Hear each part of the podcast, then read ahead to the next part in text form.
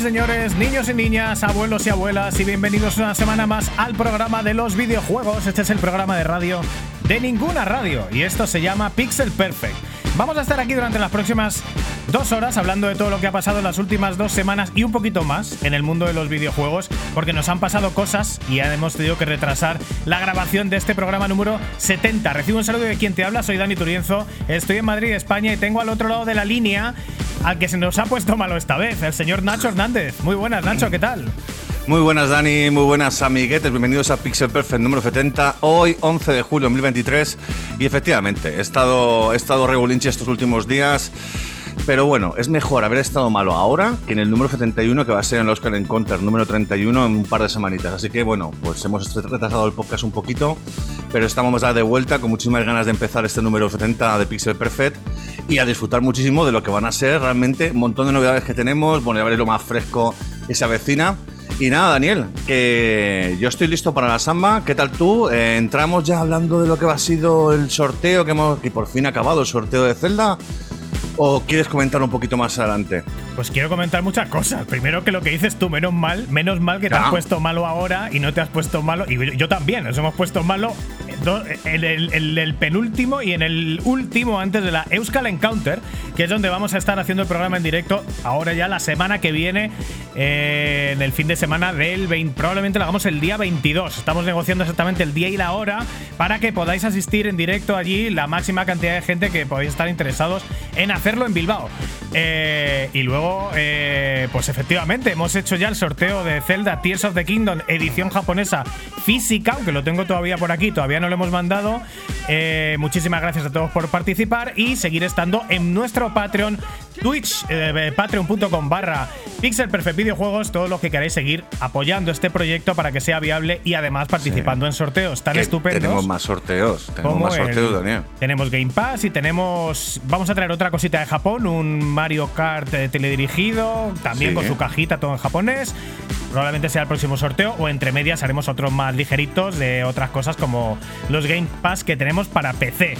Eh, también tenemos The Crown of War, según me, dice. Nacho por línea interna. Claro, que ese es otro juego que tenemos preparado para regalaros, pero hasta que no sepamos quién es el ganador, no vamos a decir la versión, porque el Game Pass es para PC y hemos regalado como tres claves y nadie tenía PC como para jugarlo, pues al final, ¿qué vamos a hacer? Esperamos, vemos el ganador y a ver si tiene Play 5, tiene PC o qué es lo que tiene.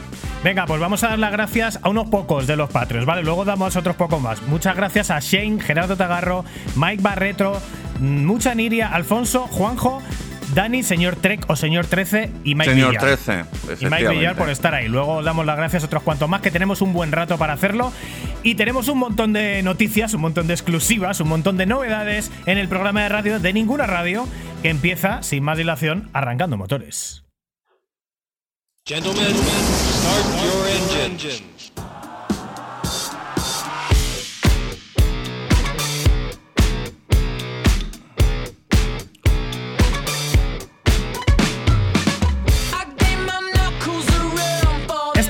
Pixel Perfect, estás en el programa de los videojuegos. Este es el programa de radio de ninguna radio, Nacho, y tenemos como todas las semanas, pues lo más fresco, que me lo vas a presentar tú mismo. Sí, te lo voy a presentar yo y a vosotros, amiguetes, porque, claro, como ya sabéis, al principio de la semana, al principio de cada programa, hablamos de qué ha sido lo más fresco de estos últimos días, lo más novedoso, lo más interesante. Y a mi pesar, desgraciadamente, te volvemos con la turra del tema de Microsoft Activision, PlayStation, bla, bla, bla. Porque hoy, 11 de, 11 de julio, ha habido un avance muy importante y la gente de que le gusta Xbox eh, está bastante contenta con lo que va a ser, eh, con la noticia que nos va a dar Dani en un momentito. Así que nada, Daniel, cuéntanos qué ha pasado con... Que, oh, estás echando humo, tío, de, de lo contento que estás, ¿no? No, Es que te da igual, calor, porque ¿eh? además... 39 Eres, grados. eres el eres el afortunado poseedor de la Xbox Series X y de la PlayStation 5, con lo cual te da un poquito, un poquito igual el- lo, que, lo que va a pasar con esto. También tenemos que hablar eso, a ver si nos da tiempo para hablar de eso en quemando controles. Es que, mira, llevamos cinco minutos de Pixel Perfect y ya me estoy agobiando, bueno, nos entra todo. Lo más fresco de la semana, efectivamente, el salseo de Xbox y Activision, Blizzard, que lo inunda todo y se ha hecho un hueco en lo más fresco de la semana, una información fresquita que acaba de aparecer hoy, 11 de julio de 2023, y que ahora mismo está ardiendo YouTube, ardiendo Twitter, porque esta es algo que no esperaba mucha gente y sobre todo no lo esperábamos tan pronto. No estamos acostumbrados en este lado del océano a que los juicios vayan tan deprisa, porque el juicio eh, en el que se intentaba que se bloqueara la compra eh, terminó y la jueza ya ha comunicado su decisión en cuestión de unos pocos días. Vamos a intentarlo resumir porque esto es lo más fresco de la semana y queremos resumir para que entre todo el contenido hoy aquí. Microsoft gana. La jueza dice que al ser la compra más grande de la historia de la industria del videojuego, eh, eh, la situación merece analizarla minuciosamente, pero ve claro que con Call of Duty, eh, estando 10 años portado a PlayStation, a GeForce Now, a las consolas incluso de Nintendo, que ya veremos cómo son, también tenemos que hablar de eso, y a otros sitios, la compra no genera ningún tipo de problema en la competencia y lo ve todo bastante limpito. Se desestima, por lo tanto, la reclamación de la FTC eh, y la cosa sigue adelante. Aunque le quedan todavía no sé cuántos obstáculos por salvar, pero este en teoría era de los más gordos y además eh, las previsiones de Microsoft esta era la mejor, porque ellos querían que, esto avanzara para bien o para mal rápido, por supuesto, lo mejor es que avanzara para bien, y ha avanzado para bien. Así que esto parecía el obstáculo más difícil y muchos lo daban ya por perdido para Xbox, porque esto eh, lo hemos visto negro, blanco, negro, blanco, ha habido muy pocos grises, eh, pero bueno, han salido victoriosos, ya están tuiteando a saco como es lógico y vuelve el optimismo para Phil Spencer y, y su chavalada, que cada vez es más inmensa y mucho más lo será si se lleva a cabo esta compra. Bueno, estaba hoy el tema de Twitter, estaba on fire, amiguetes, porque claro, al final es una cosa que llevamos eh, mucho tiempo comentando, más, pues más de un año, ¿no? Y en temas, en, en, una red social como Twitter, que realmente es muy fácil comentar las cosas, eh, hablar directamente con las personas, como Phil Spencer y demás, que también estaba ultra contento con el tema de la decisión de que ha dado Estados Unidos, pues eh, on fire, ¿eh? eh los, los, piperos muy callados y los de Xbox dando botes eh, por toda la sala. Y yo y la gente como yo, que tenemos bastantes oyentes que, que igual que yo, que solo quieren jugar, pues bastante contentos porque parece que la turra se va, se va terminando, por fin si las cosas se van poniendo eh, más tranquilitas y al final es una cosa que, bueno, eh, los juegos que actualmente tiene Activision Blizzard están ya directamente en, en PC o en Xbox, con lo cual el cambio no va a ser muy rápido eh, para, que, eh, para que parezca que, oh Dios mío, son exclusivos de momento. Es una cosa que va, va, a requerir tiempo, va a llegar más adelante en un futuro. Pero lo importante para, a lo mejor es para mí personalmente, con el tema de, de que Activision eh, ahora sea, se compre por parte de Microsoft, es Game Pass. Puedes tener todos los juegos de, de, Activision y Blizzard en Game Pass día 1 o el World of Warcraft, que, con, que, por ejemplo, que con la suscripción de Game Pass puedas jugar a World of Warcraft es increíble, eso está muy bien, desde claro. luego. ¿Qué pasará con Call of Duty? Eso veremos. Al final lo que decimos siempre, Microsoft está intentando poner las cosas muy fáciles para los usuarios. Ha hecho, ha hablado con lo de Nintendo, que va a tener sin ningún problema. Ha hablado de los 10 años de, de las narices que va a haber Call of Duty para, para, dar y tomar y que a Sony le va a dar tiempo seguro para poder hacer eh, su propia licencia, además con estudios como Bungie que son realmente buenos eh, dentro de lo que es el, la familia PlayStation. Así que nada, muy, muy contento por mi parte porque esto parece que se va acabando ya. Y nada, Daniel, por fin, eh, poco a poco, ¿eh? Ya terminando, amiguete. Pues por fin, interesante lo que dices de que unos lo verán de una manera, otros de otra. En principio, eh, ¿qué va a pasar con Call of Duty? Pues vamos, se sabe que van a estar 10 años en un montón de plataformas. Aunque, ¿cuántos juegos, cuánto, cuántos juegos salen de 10 años de una saga a día de hoy? Esa es otra, ¿eh? Porque ah, a lo mejor salen yeah. uno o a lo mejor salen dos, pero mucho más de dos, casi seguro que no. Y eh, bueno, es que ha habido un montón de filtraciones en este juicio. Eh, eh, vamos a ver un montón de filtraciones jugosas más adelante. Muy jugosas. Pero una de las que no tenemos es lo que opinaba en los emails internos que han tenido que presentar la gente de Sony, lo que hablaban entre ellos. Y que no es mala, ¿eh? Porque dicen, esta gente de, de, Activision lo que va a pasar es que hay un montón de gente que con la compra se va, a, se va a llevar bonus multimillonarios van a esperar el año o dos que les obligan a estar y se van a ir a su casa o a montar un estudio indie por su cuenta. Con esa pasta igual esta se desmantela. Y ojo que no es mala, no está mal tirada porque hemos visto que esto ha pasado varias veces y que ha habido estudios que lo petaban muy fuertemente y que después de una compra se han hundido. De hecho, Electronic Arts ha liderado la desaparición y desmantelamiento de estudios. No creo que pase con Activision y si pasa con Activision no va a pasar con Blizzard y si pasa no creo, porque luego tienen King con todo el tema de los móviles, pero sí que es algo donde es una opinión totalmente válida y me, me ha llamado mucho la atención esa filtración porque tiene, tiene buena base, la verdad. Que Candy Crush ya por fin exclusivo, ¿eh? Para gente de Microsoft. Que lo. Sí, sí, a ver, que nos reímos porque a nosotros nos aporta cero. Es un juego que juega mi madre, que tiene 78 años. Y como mi madre, habrá muchas madres y muchas personas que jueguen a Candy Crush y que dejen a esos dineritos en su pay to win lamentable. Total. Bueno, pues eh, hasta aquí, ¿no? ¿Algo más que comentar? Hasta aquí, nada, que la turra se va acabando, es lo, es lo, que, con lo que me quedo, que por fin se va terminando ese tema y nada, yo contentísimo y con muchísimas ganas de que termine el tema y, sobre todo ver la respuesta de Sony que seguro que va a poner, pues... eh, sus cositas buenas sobre la mesa y va a decir, aquí estoy yo, voy a hacer mis cosas ahora que no tengo Call of dentro de ese año. Ya veréis que soy Sony. Claro. Seguro que va a pasar eso. Tienes 10 años para hacer juegazos de producción interna, incluso ahora con Bungie, que ya es producción interna y es Claro. uno de los mejores productores de shooters a nivel mundial. O sea que bueno. Exactamente, joder. Los creadores de Halo, o sea, ¿qué, qué queréis? Tenéis a Bungie ahí, o sea, eso es maravilloso. Las denuncias son por falta de competencia y lo que tiene pinta es casi de lo contrario, ¿no? Porque ellos ya han reaccionado comprando Bungie, va a haber shooters buenos. En principio, por lo menos a nivel Sony, como servicio, que es algo que ya nos habéis dicho en las encuestas que nos gusta. Pero bueno, hasta No aquí eh, lo más fresco de la semana. Hasta aquí la noticia más fresquísima porque ha salido hoy mismo y esto sigue avanzando a ver si acaba. Y si no, pues lo que hemos dicho, otro verano, culebrón del verano, este y el de Mbappé, como todos los veranos. Seguimos en Pixel Perfect, vamos directamente a Made in Japan.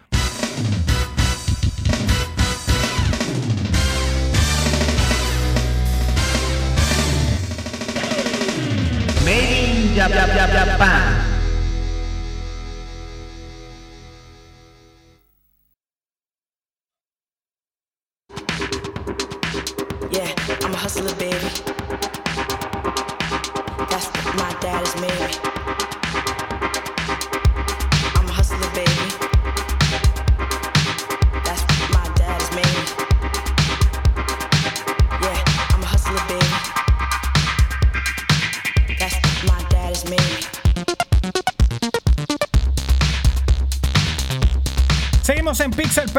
Estamos en Made in Japan escuchando buena música de buenos videojuegos, aunque no nos ha entrado muy bien esta vez, pero como ya sabéis que esto se graba en directo, las cagaditas se quedan y escuchamos la banda sonora de DJ Hero 2010, esto es Simian Mobile Disco Hustler.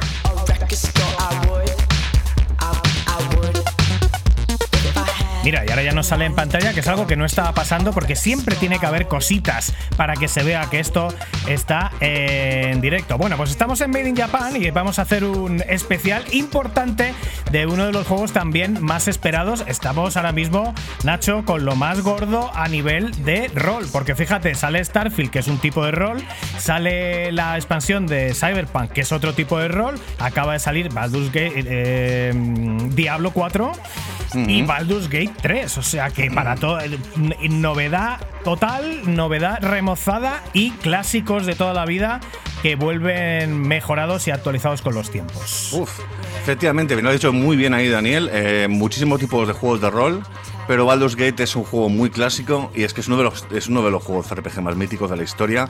Y realmente fue probablemente uno de los primeros juegos que, me, que jugué de rol cuando era más pequeñito, junto a los de Mega Drive y Super NES, que eran más japas- eh, japoneses, ¿no? Otro estilo de, juego.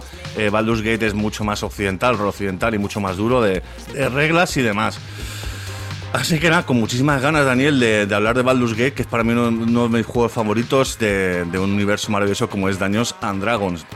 Pero claro, Dungeons and Dragons, tío, eh, esto se sabe ahora mucho, se conoce mucho ahora, mucho producto eh, de películas, de, de series y demás, pero claro, en su momento, tío, esto era una cosa de frikis, porque es un juego de rol de mesa que se publicó por primera vez en 1974.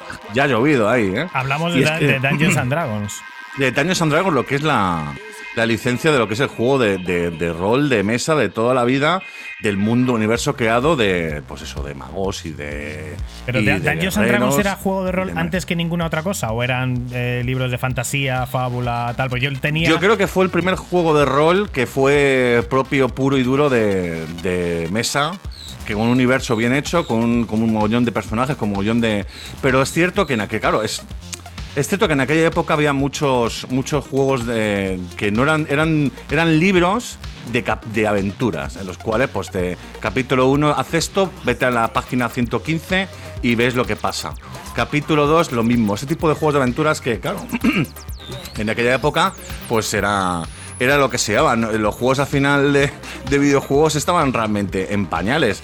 Y los libros, pues era una puerta, era una puerta a un mundo de imaginación y fantasía. De hecho, además. El, Claro, yo recuerdo el- los de Elige tu propia aventura, que es los que yo me leí de Dungeons and Dragons los primeros, y que era mortal, y los dibujos animados en la tele y tal. Pero claro, yo era Totalmente. épocas que ni siquiera sabía, no entendía, ni sabía que era el concepto de juego de rol. Claro, a ver, éramos chiquitines. Eh, Yo, por ejemplo, yo cuando era pequeñín eh, pensaba que el Señor de los Anillos era un juego de rol. Dime tú a mí. Y al final, pues no, no era un juego de rol. y, pero tu- tuvo que ver mucho, influyó muchísimo lo que ha sido Dungeons and Dragons. Porque, claro, el tema del juego original de mesa de dados, que fue diseñado para permitir a los jugadores crear sus propios personajes y aventuras, como la vivida celebra de Tolkien, por ejemplo, guerreros. Bueno, pues Aragorn es un guerrero, eh, tenemos a Legolas que es un arquero, un explorador, tenemos a magos como Gandalf, o también, claro, los, los pícaros silenciosos de, que, que son realmente los hobbits. Que son los medianos, los halflings que, que aparecen en Daños Dragon, porque eh, Hobbit es, una, es un nombre registrado de Tolkien y Daños and Dragon no podía utilizarlo, con lo cual los llamaron medianos, los halflings.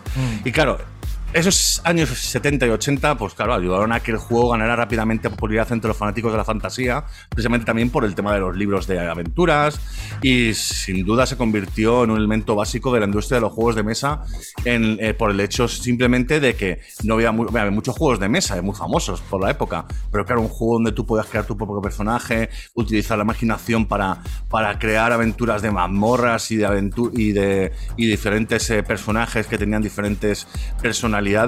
Eso en aquella época era muy difícil de ver, pero claro, mucha gente creció con ello en los 70 y en los 80 y a principios de la década de los 90, pues varios desarrolladores de videojuegos comenzaron a crear juegos de ordenador basados en Dungeons and Dragons. Es que claro, Dungeons and Dragons al final, tú fíjate, yo solamente eh, eh, eh, es, es, es algo que ha marcado una generación de una manera o de otra, ya sea con el juego, ya sea con los libros, luego los dibujos animados. eh, es prácticamente, videojuegos, es prácticamente imposible eh, conocer a alguien que no haya sido tocado por Dungeons and Dragons y por cosas luego parecidas que han salido también en videojuegos, como Dragon's Lair, por ejemplo, que tiene una fuertísima, fortísima influencia.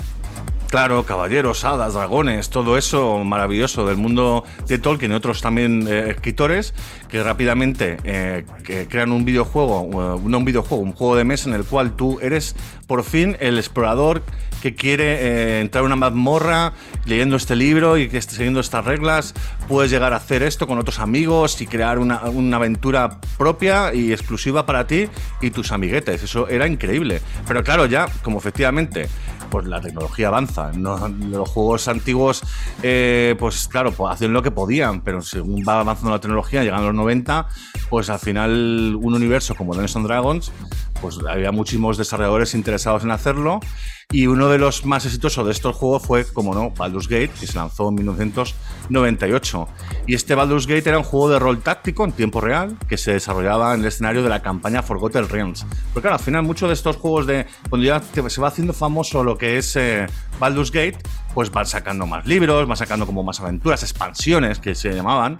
Y entonces, pues claro, Forgotten Realms es una, es una de las campañas de, de lo que es Baldur's Gate con diferentes ciudades, que es la ciudad de Baldur's.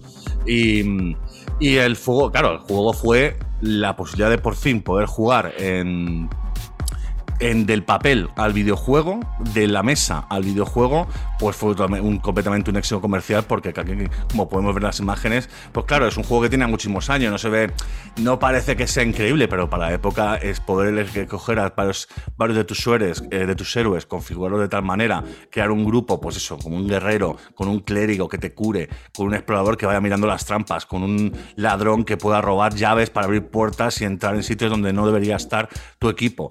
Pues eso al final, con gracias a este juego y las técnicas que, que hicieron y, lo, cómo lo montaron, con el tema de los hechizos, perfectamente copiados de lo que era el eh, Dungeons and Dragons, pues triunfó. ¿Cómo no va a triunfar?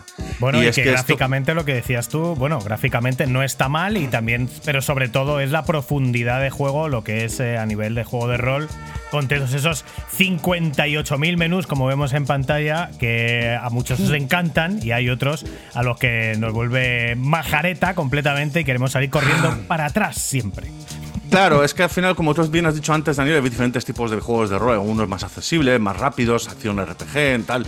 Pero Baldur's Gate es, es leer mucho, no solamente leer mucho de texto, que lo hay, porque es muy importante la historia en ese tipo de juegos, la aventura, el tipo de acompañantes que tienen, los diferentes niveles de, de amistad o de, o de enemistad que tienen entre los personajes. que Mira, tú mira, los, mira los menús, también. to- todo cosas, Claro, todo, todo información entonces, pues, por todas partes. toda información por todas partes, con pues cada ítem tiene pues unas estadísticas que le sirven a lo mejor para el ladrón bien y para tu clérigo no, entonces pues tienes que saber un poco cómo funcionan todos los ítems.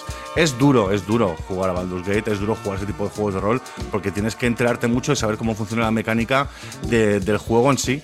Pero para mí esto fue una revolución y yo, sinceramente, me, me enganchó muchísimo este tipo, este, este juego. Me costó, ¿eh? Me costó empezar porque por aquella época yo, claro, me gustaban más los juegos japoneses de rol, que eran como, pues vaya, por turnos, pero mucho más accesible. No tenías tantos, a lo mejor, eh, detalles sobre cada ítem. Era como más fácil. Pero claro, obviamente Baldur's Gate fue un, fue, fue un éxito total. Pues ¿qué pasó? Que al final sacaron pues otro, otro más, otro más, Baldur's Gate 2, Shadows of Am, que también le siguieron Icewind Dale y Neverwinter Nights, que este para mí fue súper especial porque ya fue una revolución por parte de- del cambio gráfico de, de 2D a 3D en perspectiva isométrica, pero puedes hacer zoom, puedes ver los personajes ahí como más cercanos. En este juego de Baldur's Gate, al final el zoom es el que hay y, no vas a poder verlo mucho más cerca, pero con Winter Nights yo no mantenía un poquito, bueno, mantenía, no, es totalmente eh, eh, Dungeons and Dragons con todas sus reglas. Y lo bueno que tenía Neverwinter Nights, aparte de ser en 3D, es que podías crear campañas y jugarlas online con tus amigos. Podías hacer de Grandmaster. Podías hacer una partida que tuviera estas reglas, que tuviera estos ítems, e invitar a tus amigos, que eran pues, pues cuatro personas a lo mejor, y hacer una aventura y, lle- y llevarle flechas de trampas o putear a tus compañeros, eso molaba un montón. Y claro, al final este tipo de, Dungeons and Dragons tuvo un impacto enorme en Baldur's Gate 1 y 2, por supuesto en los, en los juegos que hemos comentado. Es que está fuertemente influenciado por las reglas y las mecánicas de Dungeons and Dragons. Es como jugar al juego de mesa, que tú sabes, los juegos de mesa, Daniel, te gustan también, hay que leer mucho al principio, hay que saber las instrucciones y demás. Y aquí, pues al menos no tienes que tirar los dados, es mucho más rápido, ya la- el propio ordenador lo hace por ti. Y luego es mucho más fácil también, porque claro, en, en lo que eran Dungeons and Dragons, en el juego de mesa, pues tenías unas fichas y te ponían los puntos a mano y, y aquí no, aquí ya era como interactivo todo, podías quitar puntos, podías ponerle puntos antes de, de terminar lo que era tu personaje y crear una, pues, un montón, una variedad de veteranos enorme con sus propias habilidades y destrezas únicas. Y es que además el sistema de combate de juego también se basó en estas reglas y permitía a los jugadores eh, participar en batallas tácticas con toda una variedad de enemigos enorme. Por supuesto, todos relacionados con el mundo de Dungeons and que Claro, en los libros pues a lo mejor había ilustraciones de lo que era un enemigo, el otro enemigo, pero aquí ya los podías ver en, vivo, dibujados como unos artistas que hicieron un trabajo realmente exquisito.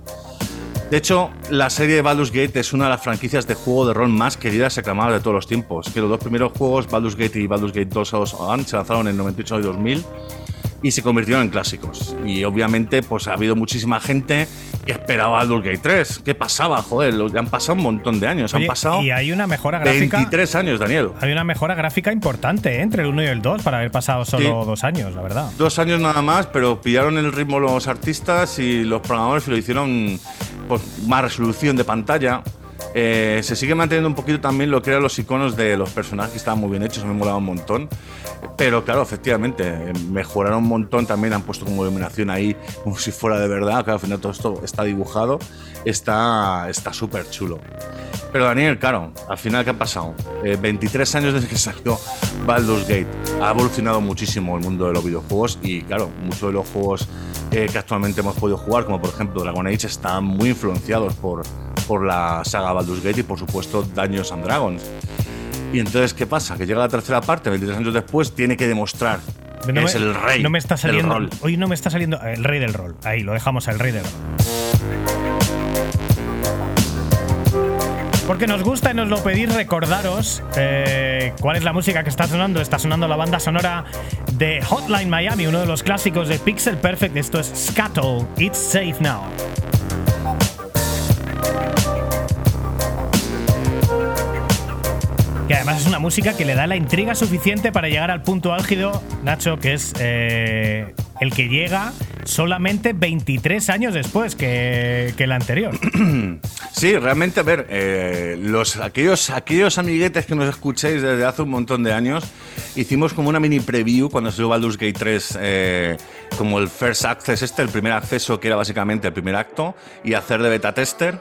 Hicimos una pequeña preview en aquel momento, pero claro, han tardado un montón de tiempo en sacarlo desde entonces, y ya, por fin, agosto de 2023, pues los fanáticos del género como yo, pues estamos súper esperándolo. Además, si tú también lo estás esperando, si también te gustan los juegos de rol, déjanos un comentario ya sea tanto en iVoox como en Spotify, como en YouTube, porque ya sabéis, amiguetes, estamos grabando este podcast desde hace un, un tres o cuatro números, cuatro episodios eh, en, en youtube.com barra el Pixel Perfect Videojuegos. Y ya, por fin, Baldur's Gate 3. Se va a perfilar seguro, ¿eh? Como un digno sucesor de los juegos originales. El juego, ya veis, lo vais a ver en breves en cuanto Dani pueda. Cuenta con unos gráficos impresionantes. Para lo que es un juego de rol, ¿eh? Bueno. es- em- Vale. Dani, Esto- claro, esto Dani es no muy es- discutible. Ya, pero- un juego de rol esto es acojonante, Daniel. Es, es muy, muy bueno. Dani, Dani discrepa porque, claro, no es jugador de rol. No le mola el rollito de los juegos de rol. Y, si- y los juegos de rol que le pueden gustar, pues son como más. es- no es un Baldur's Gate. Bueno, ahora estamos viendo el tráiler y evidentemente en el tráiler sí lo parece, pero lo que, lo que es el gameplay, que lo vamos a ver posteriormente, depende con qué tipo de juego de rol lo compares, ¿no? Si lo comparas con Skyrim, pues es peor. Y es un juego que sale 12 años más tarde que Pero Skyrim. claro, no, es peor que Skyrim ni de coño, hombre. No, bueno. Es, es diferente, es completamente diferente. Es que es otro estilo, es otro tipo de rol, ¿no? Exactamente, es otro, tipo, es otro estilo. Es un juego que se va a jugar la mayoría del tiempo en perspectiva isométrica, con lo cual aquí vemos mucha introducción, mucho demás de lo que es el trailer del, del oficial de, del Arians. Y de hecho utiliza el mismo, el mismo motor que pudimos ver en el, en el Divinity Original Sin del Arian Studios, que fue que lo comentamos en el Pixel Perfect 61, que a mí me encantó. Y bueno, ya pues viendo lo de, lo de Divinity Original, que me encantó, Baldur's Gate 3, yo creo que voy a, voy a, voy a gozarlo mucho. Ya han salido por ahí detallitos del juego. De 75 a 100 horas la trama base, para empezar, ¿eh? 170 horas de cinemáticas, que es pues, muchas de las que podemos ver. Al final, pues sí, son cinemáticas, un juego de rol, es de exploración, es de hablar, de comunicarte. Tienes que estar ahí con tus compañeros, conociendo gente y, y escuchándole porque te van a mandar a tal misión y entonces al final pues el argumento es, pesa mucho, es muy importante. Pero lo importante de este juego de rol, que muchos también lo tienen, pero aquí han intentado incidir en que va a ser incluso mucho más allá, que es la libertad para decidir como nunca lo hemos visto. Y para ello han utilizado 400 desarrolladores, 6 años de desarrollo. Y van a contener 11 razas, 31 subrazas, por las típicas razas que son, pues medio elfos. Estos son como medio demonios, creo que son. Este personaje de aquí, los rojitos estos. Pues elfo, medio elfo, orco, medio, orco, humano, eh, f- elfo oscuro. Eh, nano, eh, mediano, que, al final las razas, cada raza tiene unas cosas buenas y unas cosas malas. Tiene, a lo mejor pues, los orcos tienen más fuerza que un mediano, pero un mediano es más chiquitín y es mucho mejor para ser sigiloso y esconderse. Entonces, claro, eh, dependiendo del personaje que te quieras hacer, vas a tener un rollito o vas a tener otro rollito. Y eso, para que, ¿cómo lo sabes? Pues al final, Daniel, ahí no te toca otra que si tienes que leer. Tienes que leer todas las descripciones que te ponga el juego antes de hacer tu personaje, ir con una clara idea de lo que te quieres hacer, mirar cada clase, qué es, qué hace y cómo la quieres jugar.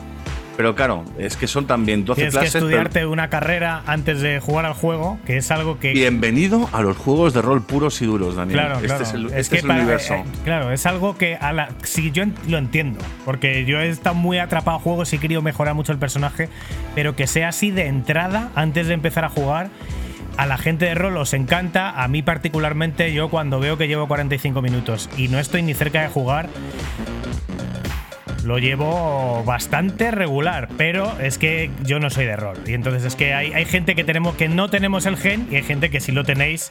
Y yo os entiendo y os quiero de la misma manera que yo llevo pues 30 años jugando al Daytona USA de 1993. Y ahí seguimos jugando un juego de coches que tiene tres circuitos. Cada uno tenemos nuestras cosas. ¿Para que no Totalmente. A ver, a mí, por ejemplo, el Daytona me mola Daniel, pero vamos, eh, no lo he jugado desde lo jugué cuando en su momento en la Saturn y ahí se quedó el pobre. Pues pobrecito de ti, porque jugar eso y no jugar nada es, es casi mejor no jugar nada que jugar al. al Madre mía, aquí el sibarita de Dani, por favor. Hombre, a 15 frames por segundo, 320 por 240 era lamentable. Ah, bueno, en la época, pero es lo que había. La, la pobrecita Saturn es lo que daba y, y yo me quedaba con ese cariñito. Total, que al final ya eh, vamos a ir yendo más avanzando más en lo que va a traer el, el Baldur's Gate 3, que por supuesto con características nuevas. El juego va a contar con un nuevo sistema de combate de turnos que va a ser diferente a lo que pudimos ver en los anteriores, ya que mm, eh, no solamente es más profunda, te da más profundidad táctica, pero también lo que hace es que parezca que es casi en tiempo real, llegado al punto de que controlas tanto el juego, al final lo de los turnos va a ser, ok, eh, tienes varios accesos directos, le das al siguiente y va a ser como mucho, mucho más rápido. También el tema eh, se va a enfocar mucho en lo que es el que es un detalle maravilloso de los juegos de rol, que es la toma de decisiones, que van a tener un impacto significativo en la historia. Una historia que, por lo que se habla, en los mentideros tendrá hasta 100 horas de la misión principal. O sea, luego las misiones secundarias, dime Tommy, ¿qué va a haber ahí? Esperemos que no tengamos muchas misiones de estas de recadero, que son las que más odio, pero que es lo que suele pasar en este tipo de juegos. Pero seguramente conociendo el Arian Studios tendremos muchísima profundidad. Un juego que entonces hasta Nacho Cañas sufrirá, porque Nacho Cañas es una persona que pasa normalmente completamente la secundaria si va en línea recta y los juegos que te ponen que se pasan en 30 horas se las pasa en 15, pero este me dices que son 100 horas para pasarte el juego si vas en línea recta. Sí, así estamos. ojo, cuidado. ¿eh? Much- eh, ver, tienen que demostrar que, que ha vuelto Baldur's Gate, que va a ser el juego rol, de rol clásico RPG de toda la vida y que va a ganar al, al resto. Claro, no es un Starfield, no es un Skyrim, no es un, no es un Dragon Quest, es Baldur's Gate, es Dungeons and Dragons puro. Y de hecho, claro, en, en estas 100 horas de misión principal conoceremos a muchísimos personajes que según además esto de lo bonito de los juegos de rol, que según nuestro compás moral Personajes demonios, personajes con piel de este es un reptil y este es como un reptil, efectivamente. Y aquí están pidiendo un vino, claro, porque luego hay muchas conversaciones, y luego hubo misiones, luego te encar... Eh, los juegos de rol son colaborativos con tus compañeros también y te intentan eh, que los conozcas, qué les pasa por la cabeza, cómo son. O sea, que entre aventura y aventura, pues te puedes ir a una taberna, que es algo muy de rol. Mira, ahí tenemos un semi-orco. Qué cosa más fea, por favor. Bueno, hay, dos cosas que comentar en este punto, que es que eh, hablamos mucho de lo que se ve, porque para los que nos estáis viendo, porque hay gente que nos escucháis en podcast, lógicamente la gran mayoría, pero bueno, vamos a ver si este sí lo metemos en Spotify con vídeo, vamos a verlo, no está decidido ni sabemos si vamos a poder. Eh, y mientras tanto también hay que explicar para los que lo estéis viendo, Nacho, la gente que sale vestida rara en imagen es la gente de los propios desarrolladores del Baldur's Gate. Sí, efectivamente, que esto hice una presentación hace poquito presentando lo que va a ser el juego y muchas opciones, hicieron un, Twitch con cientos y miles de personas en él, pero también fueron aquí una especie de teatro y la montaron buena con la gente eligiendo la opción de cada conversación y a ver qué pasaba. Porque es, es- es lo que pasa con los juegos de eh, Dungeons and Dragons. Que esto es puro. Que si yo soy un paladín legal bueno y tengo en mi equipo un nigromante que es caótico malo, pues obviamente va a haber roces. Porque voy a ver que el nigromante habrá, habrá situaciones en las cuales levante cadáveres y cree, eh, cree un ejército de cadáveres y yo que soy un paladín, pues no me interesa esto. Que, este señor fuera de mi, fuera de mi equipo eh, ahora mismo o incluso matarle. Es lo bonito de los juegos de rol y esto la posibilidad que te lo da que te da Baldur's Gate 3 para elegir tus compañeros y picarte con ellos, sobre todo hay una clériga que es una borde, la recuerdo del, primer acto de cuando lo jugué la preview. Madre mía, qué borde es y tengo muchísimas ganas de volver a contactar a este, a este personaje y ver cómo se desarrolla su historia junto a la mía, por supuesto.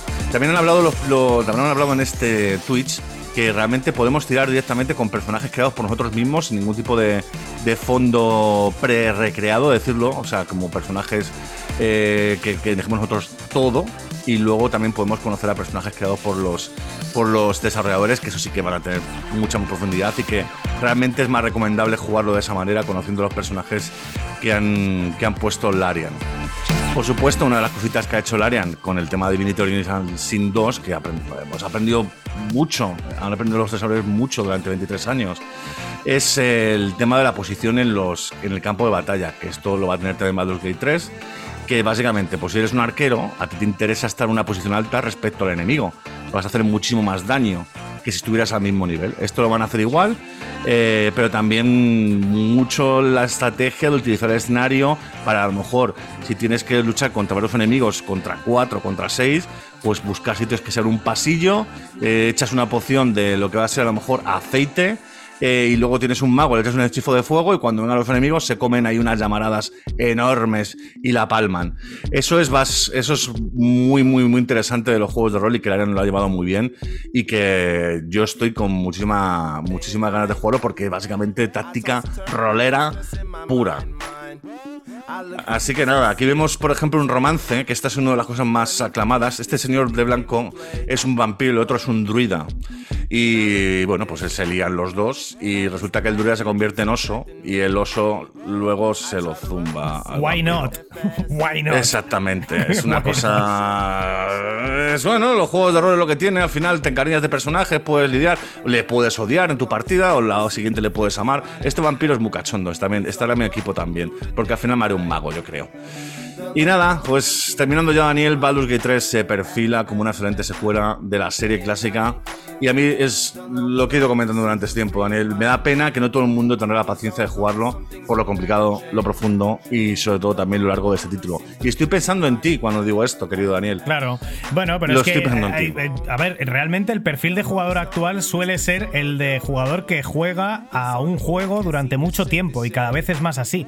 Hablamos de que hay gente que lleva 10 años jugando a juegos como Fortnite o como gente que juega a LOL y no juega videojuegos. Las grandes streamers que hay mundialmente son gente que no sabe de videojuegos, sabe de cuatro videojuegos que son los que han estado jugando. Eh, y es así, o sea, el propio Ibai y gente así lo dice. Entonces, para toda esa gente así, que es un público creciente, eh, pues es maravilloso. A mí me gusta jugar 15 o 20 juegos al año. Entonces, es imposible jugarte 15 o 20 juegos de 100 horas cada uno, porque es imposible.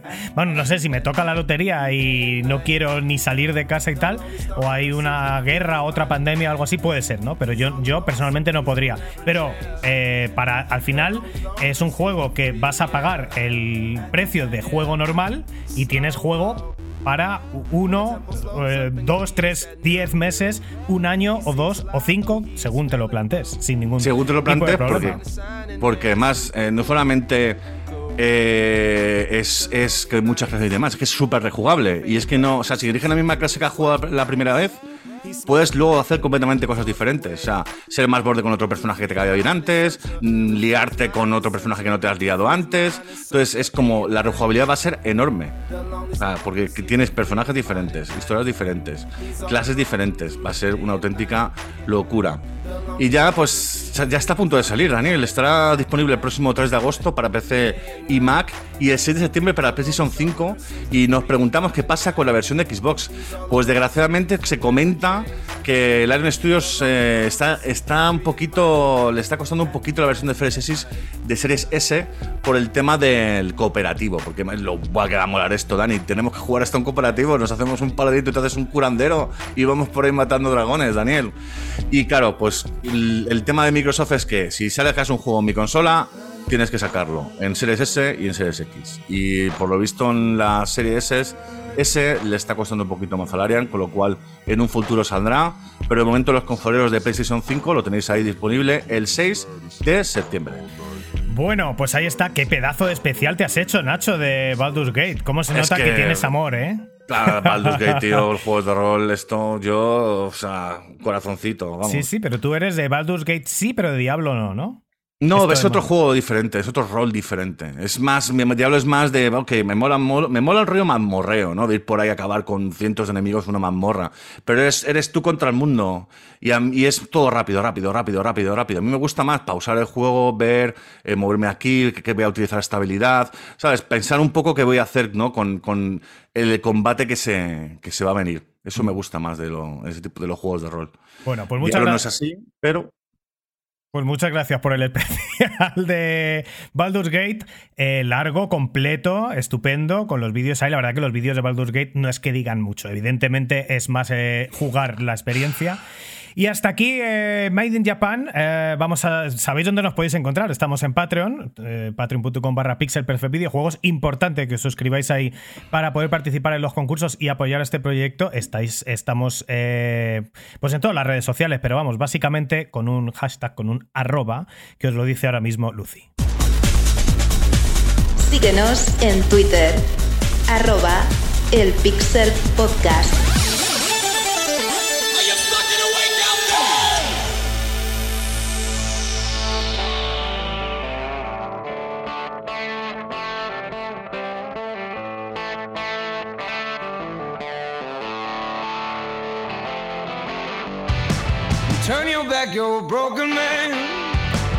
Seguimos en Pixel Perfect, escuchamos buena música de buenos videojuegos. Hoy escuchamos en Pixel Perfect la banda sonora de Far Cry 5. Esto es Kaleo, Hot Blood.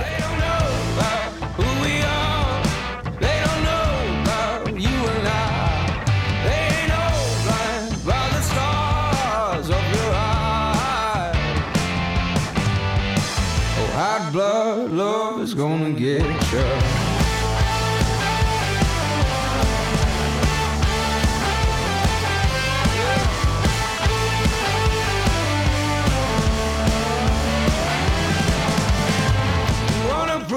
better man.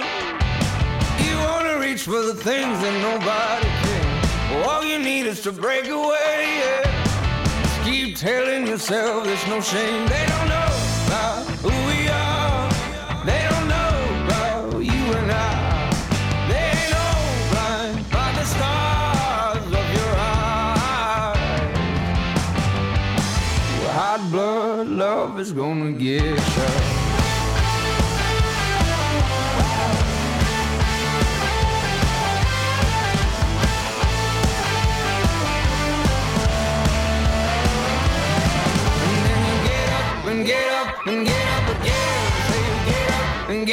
Get up, get up all you can. Now you get up and get up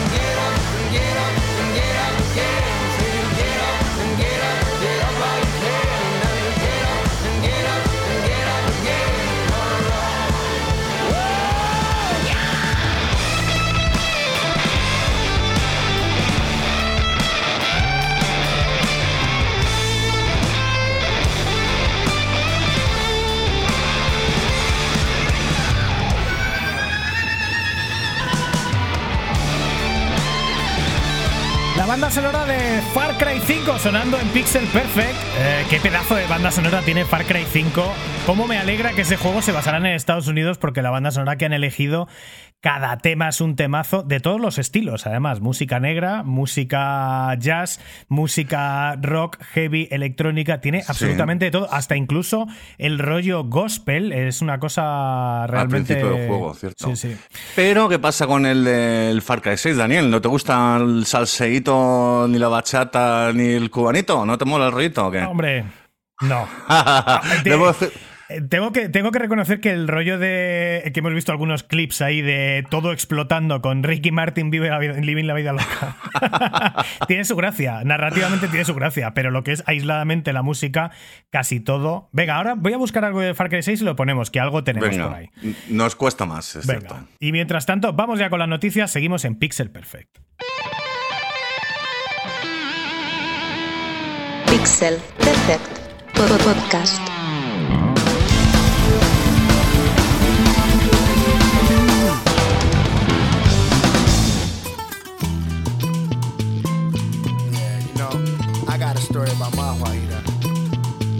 Vamos ahí, Daniel, qué rico. Empezando noticias del programa Pixel Perfect número 60, hoy 11 de julio. Un poquito de salseíto, pim pam. Buen ritmo, ritmo moderno, tecnológico, los bongos esos riquísimos, muy bien. Y así es, amiguetes, Far Cry 6, noticias, Pixel Perfect 70. Y hemos comentado al principio, Daniel, el tema del Microsoft Activision, que ya van, se van moviendo las cositas de con el tema del juzgado y la capa de ozono y demás. Pero también ha habido cosas que se han visto durante los juicios, durante el juicio, que claro, han salido a la luz y que nos ha dejado un poco flipando, ¿no, Sí. Daniel? Antes comentar que he encontrado la, la canción en tiempo récord, ¿eh? O sea, increíble. Esto es lo que suena, eh, es Far Cry 6. Es la hierba buena Guajira I Love You Too Much. La banda sonora de Far Cry 6 que lo he encontrado en tiempo récord y que habrá gente que no se crea que esto lo hacemos en directo, pero os aseguro, y os aseguremos que sí. Mira, os voy a enseñar mi escritorio y este es el jaleo y aquí lo he encontrado en tiempo récord. Far Cry 6, Pixel Perfect.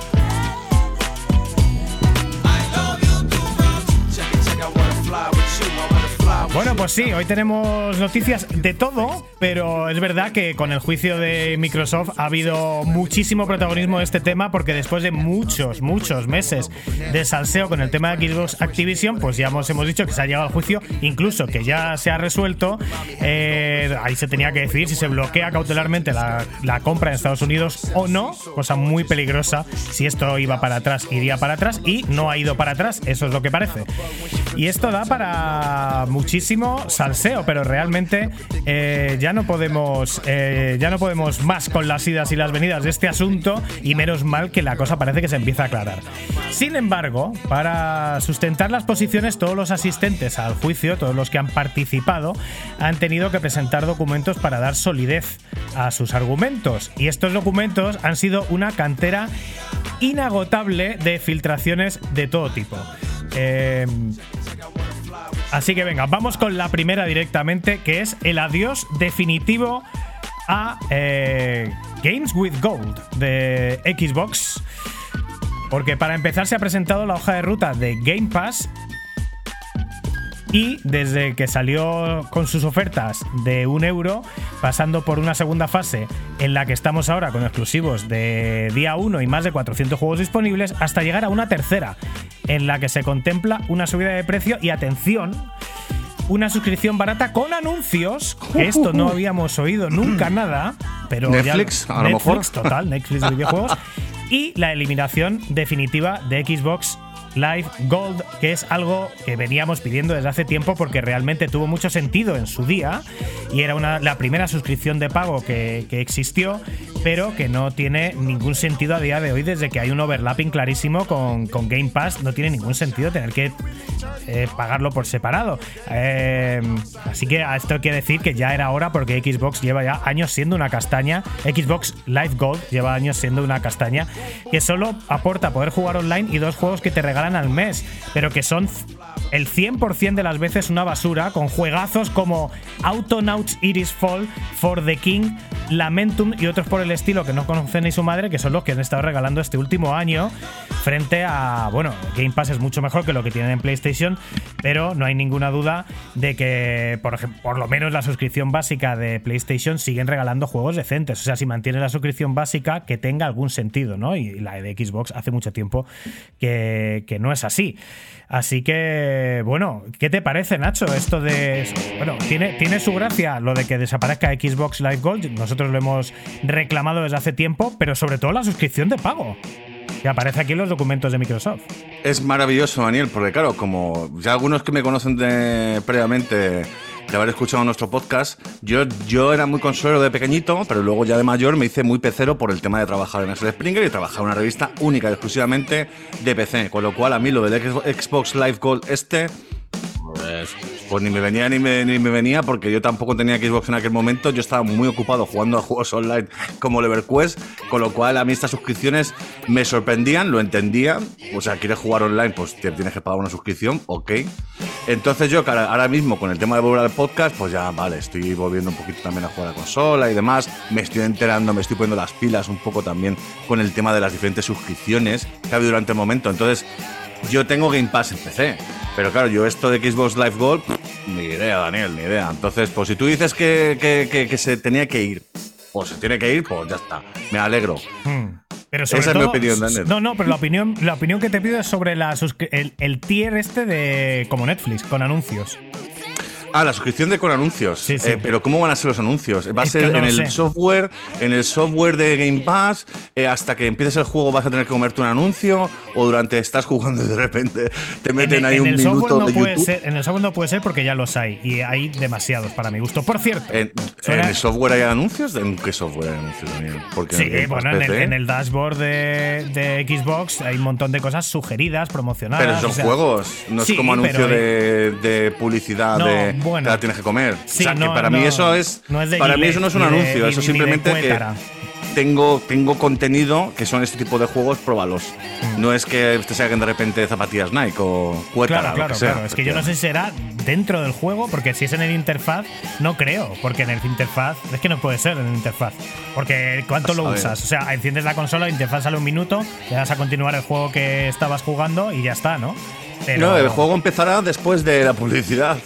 Y, y ya está. Yo creo que lo lógico sería hacer algo así, porque si te meten en, has, con- has completado el tutorial. Y ahora un anuncio de nuestro que, sponsor. es que eso, eso sí que me ma- mataría, vamos, totalmente en la, o ¿eh? Pues eso sería horrible porque te mata estar en el juego completamente. Te corta todo el rollo. Es que es anticlimático totalmente hacer algo así. Y yo creo. Más, no, no lo hizo, no intentó Electronic Arts meter publicidad en los juegos estos de deportes que de repente te salía ahí un anuncio de lo que fuera Coca-Cola. Que todo el mundo es que, como, pero perdona, que me está metiendo. Encima, pago el juego y encima tengo que meterme como publicidad. Madre mía. Si, a ver, si me dices que por menos dinero puedo te- me como un poco de publicidad, pues vale, está bien, pero depende de dónde. Veremos ahí el tema. ¿Dónde lo ponen, Daniel? Bueno, y yo que quería haber dicho las otras canciones que sonaban y no he encontrado el hueco, ahora suena esta más tranquilita, que es de un Anda. juego que hemos comentado ya y que hemos jugado aquí en cooperativo local, Nacho y yo, que se llama As Dusk Sí. Falls, incluido en Game Pass, un juego bastante interesantillo, como muchos de los juegos que hay en Game Pass, que son no son la leche, pero son interesantillos. Es Y- que, claro, amiguetes, sabéis que nos gusta mucho la música de videojuegos y cada vez que son un temazo lo, lo decimos, pero claro, tenemos tanta información últimamente, macho, que hoy realmente estamos comentando un poco la música, así que bien, Daniel. Bueno. mejoramos un poquito y continuamos con el tema de Xbox.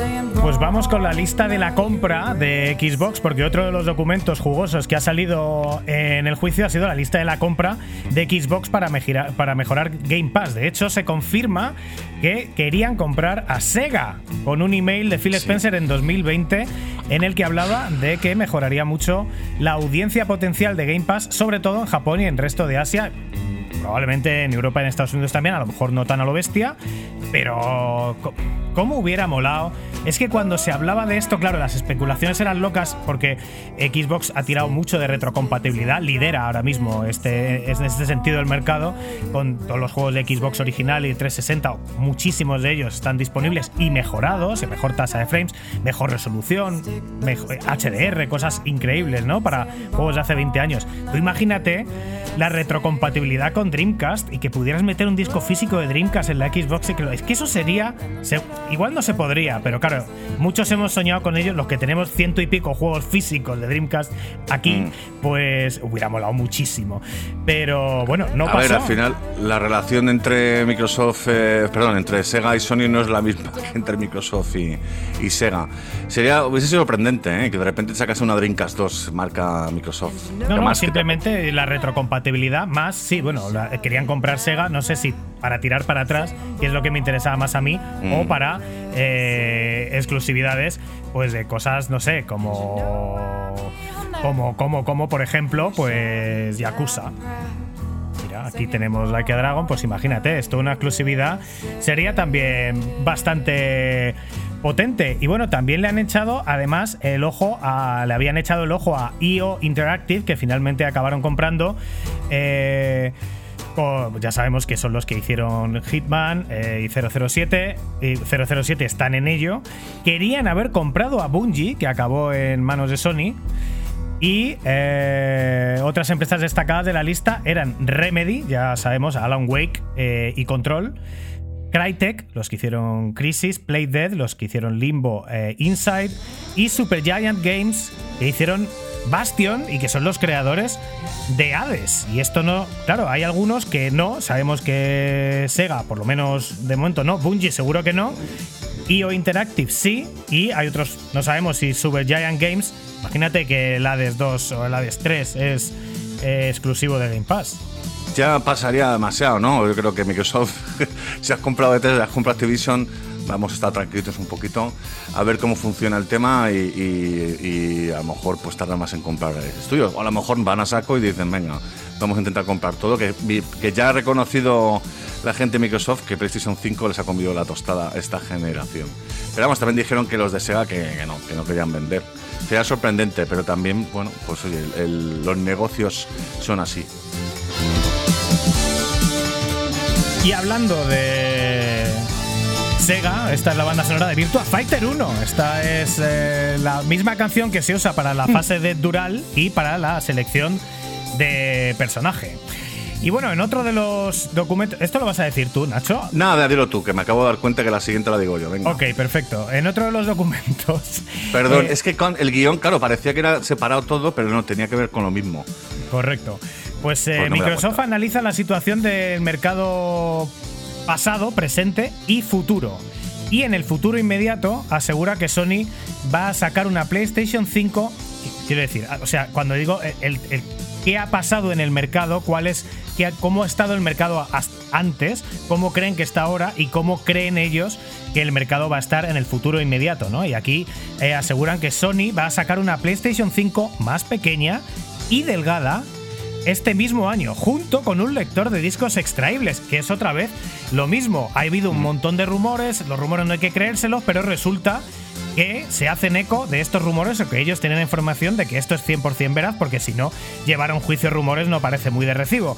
El futuro inmediato que ve Microsoft es que PlayStation saca una PlayStation más delgada y más pequeña y un, eh, un lector de disco extraíble. Algo que, pues eso, se había requete rumoreado por parte de insiders, pero que estando en documentos oficiales en un juicio, pues parece ya más que confirmado. Y atención, porque en el mismo documento dicen que se prevé el lanzamiento de una PlayStation 5 Pro en un futuro, algo que ya se filtró y que lo filtró el conocido insider Tom Henderson, que este eh, no da puntada sin hilo y cuando dice algo normalmente es porque va a pasar, como se ha confirmado con, o se va a confirmar, o parece que se confirma con la PlayStation 5 Slim y el lector eh, extraíble que vimos incluso hasta los diagramas de la patente.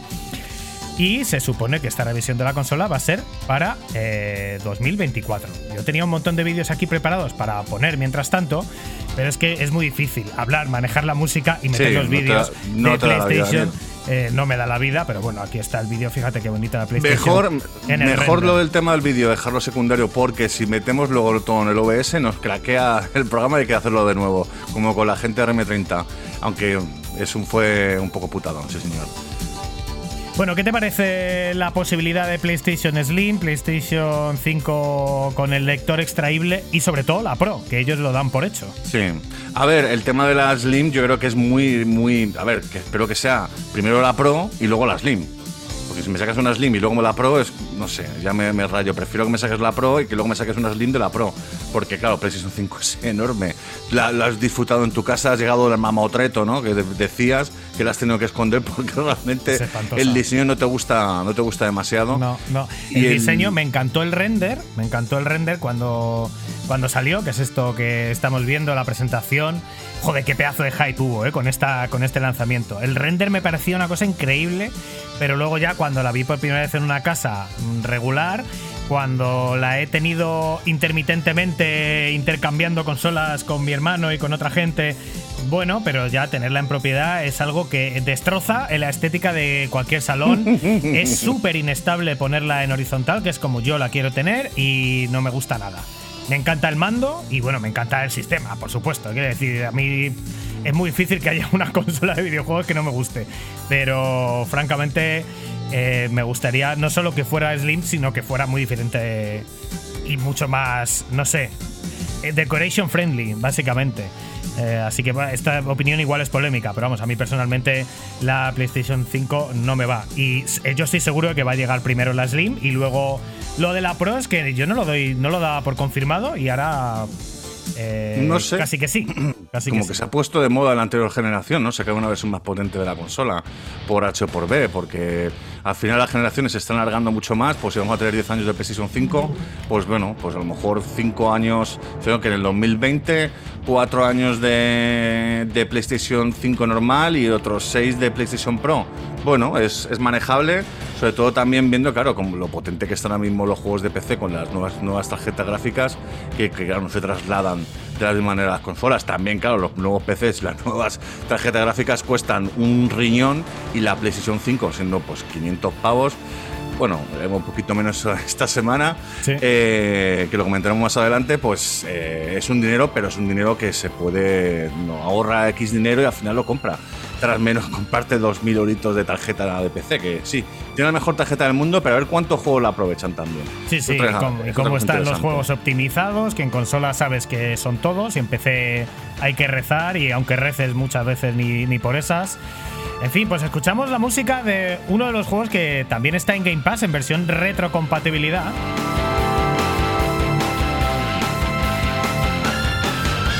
Que es Perfect Dark Zero, que es un juego bastante regulero, pero también está el Perfect Dark, el original, que es la remasterización que se hizo para Xbox 360 del juego de Nintendo 64 y que este sí es una pasada, aunque evidentemente eh, pues está bastante antiguo. Tengo la manía de pinchar a Nacho cuando Sí. quiero hablar yo y bueno, Te pues vas a esto es hacer así. cambiar el botón, Daniel.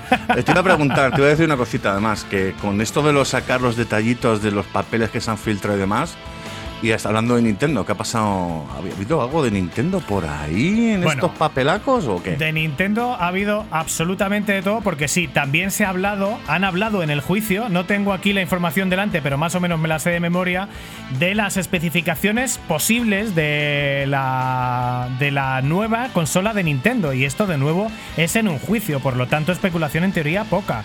Y lo que dice mi- lo que sale en los papeles de Microsoft es que hablamos de una consola en torno a la potencia de una Xbox Series S, quizá algo por debajo. Y esto en portátil pues está muy bien. O sea, es más o menos pues como una Steam Deck. No va a ser la cosa portátil más potente del mercado. Y tenemos unas especificaciones técnicas muy creíbles que se han filtrado, supuestamente de, de los Dev Kits, que ya las vamos a comentar, pero Básicamente se habla de 720p en la pantalla y ya cosas muy concretas como que el chip seguiría siendo de Nvidia, lo cual, eh, claro, en 2018, 2017, pues daba igual, ¿no? Nvidia o AMD, pues ya era una cosa de, de elección, pero claro, ahora mismo el DLSS de Nvidia mejora mucho los rendimientos y esto en una consola portátil podría ahorrar recursos, podría ahorrar energía y podría ahorrar que los juegos que teóricamente va a ser retrocompatible con Switch al 100%, con las mismas tarjetitas, se vean mucho mejor sin parche, sin pagar más, etc.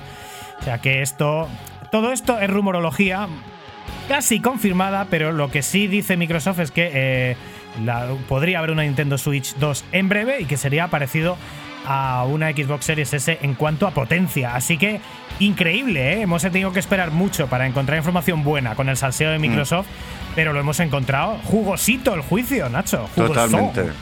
Totalmente. Esto, eso es, mira, de esto no me quejo. Para cosas que, que tienen que ver por las cosas que no sabemos y que se desclasifican y que se, que se filtran, eso siempre me mola el tema del juicio. A ver, claramente Nintendo va a tener que sacar otra consola nueva. Veremos es una Switch y veremos es una Wii U, qué concepto traerán. ¿Volverán a, ser Super NES conectada a la tele y se acabó? ¿O volverán al, sistema híbrido este que tanto le gusta a la gente? Que puedes jugar eh, tranquilamente en la, en, la televisión, luego llevarte la consola y continuar la partida. Eso es maravilloso. Veremos qué pasa con Nintendo, cuándo lo sacan. Esta es la información que realmente queremos saber. Y un, un comentario que hizo muy interesante eh, la gente de Retromanía en el Pixel Perfect 69 fue lo del tema de, por ejemplo, Metroid Prime 4, que llevamos un montón de tiempo esperando y que a lo mejor van a hacer como hicieron con el Zelda, que, que convivió, o sea, con el Breath of the Wild que convivió con Wii U y Nintendo Switch. A lo mejor hace lo mismo. Metroid Prime 4 sale primero en Switch y luego sale eh, un poco más adelante en Switch 2, que va a ser más potente, o la Switch Pro, como la quieran llamar. Así que ya, a ver, Nintendo tiene que mover, eh, tiene que mover, porque es que ahora mismo la- las consolas actuales son mucho más potentes. Aunque sí, claro, evidentemente, si siguen vendiendo como, como rosquillas, pues, ¿por qué no esperar? Se está rumoreando muy fuerte, con, con bastante base también, a través de las previsiones de un fabricante de chips y tal, y no sé qué, que se está empezando a hablar de después de Navidad. Como que Nintendo quiere agotar eh, una agotar la vida de la consola con una Navidad más y después, en primera mitad de año, sacar la consola para irlo petando progresivamente hasta las siguientes Navidades, que sería.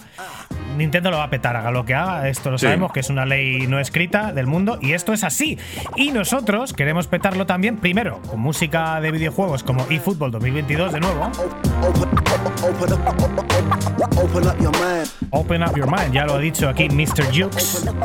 Open up, open up your mind. Okay, we vibe with it. Open your mind with it. Open your Y también nos gustaría petarlo en otros sitios donde vamos a ir pronto, donde vamos a estar la semana que viene, donde vamos a estar en directo en la Euskal Encounter eh, 2023, Nacho. Así es, Dani, y así es, amiguetes. La semana que viene vamos a tener, eh, vamos a estar en, en la Euskal Encounter número 31 allí en Bilbao, en el BEC. A partir del viernes eh, hasta el martes vamos a estar un montón de días, vamos a hacer un montón de cosas y por supuesto haremos el podcast en vivo en lo que es una de las fiestas LAN más grandes del mundo. Y es que, claro, como ya nos conocéis algunos, el año pasado estuvimos allí haciendo el podcast desde, pues, en directo, en el que fue el número 52. Y este año hacemos, o sea, volvemos para hacer lo que es Pixel Perfect 71. Sin embargo, para aquellos insensatos que no conozcan eh, lo que es eh, Skull Encounter, os explicamos un poquito de qué va. Y es que este evento presenta una variedad de actividades enorme, que, incluye, que incluyen torneos de juegos, talleres y presentaciones. Y más, luego también hay una área enorme para establecer contactos y socializar. Euskal Encounter es un evento popular para jugadores de todo el mundo. Es una gran oportunidad para conocer a otros jugadores, competir en torneos y aprender sobre nuevas tecnologías. Hay un mogollón de charlas, como pudimos ver en el Euskal Encounter 30, gente haciendo PC moddings, gente haciendo... em, Impresión 3D. Impresión 3D, gracias, realidad Daniel. virtual, eh, eh, concursos, eh, bueno, sobre todo competiciones, ¿no? De juegos. mogollón. Juegos muy pro para tipo eSports, pero también juegos pues como Beat Saber, ¿no? Que cualquiera puede echarse una partidita de buen rollo sin siquiera competir en directo, sino que tú haces tu puntuación y si está entre las mejores, pues mira, igual te llevas un premio, igual te llevas algún regalito y si no, pues a lo mejor te dan un muñequito impreso en 3D en el momento. Sí, y lo pasamos de requete lujo en la que fue la Euskal Encounter 30, pero hay cositas que ahora vienen en la 31 que son nuevas y van a ser con variedad de torneos pues, de juego que vamos a tener a lo mejor incluidos que va a ser Counter Strike, Dota 2 y League of Legends.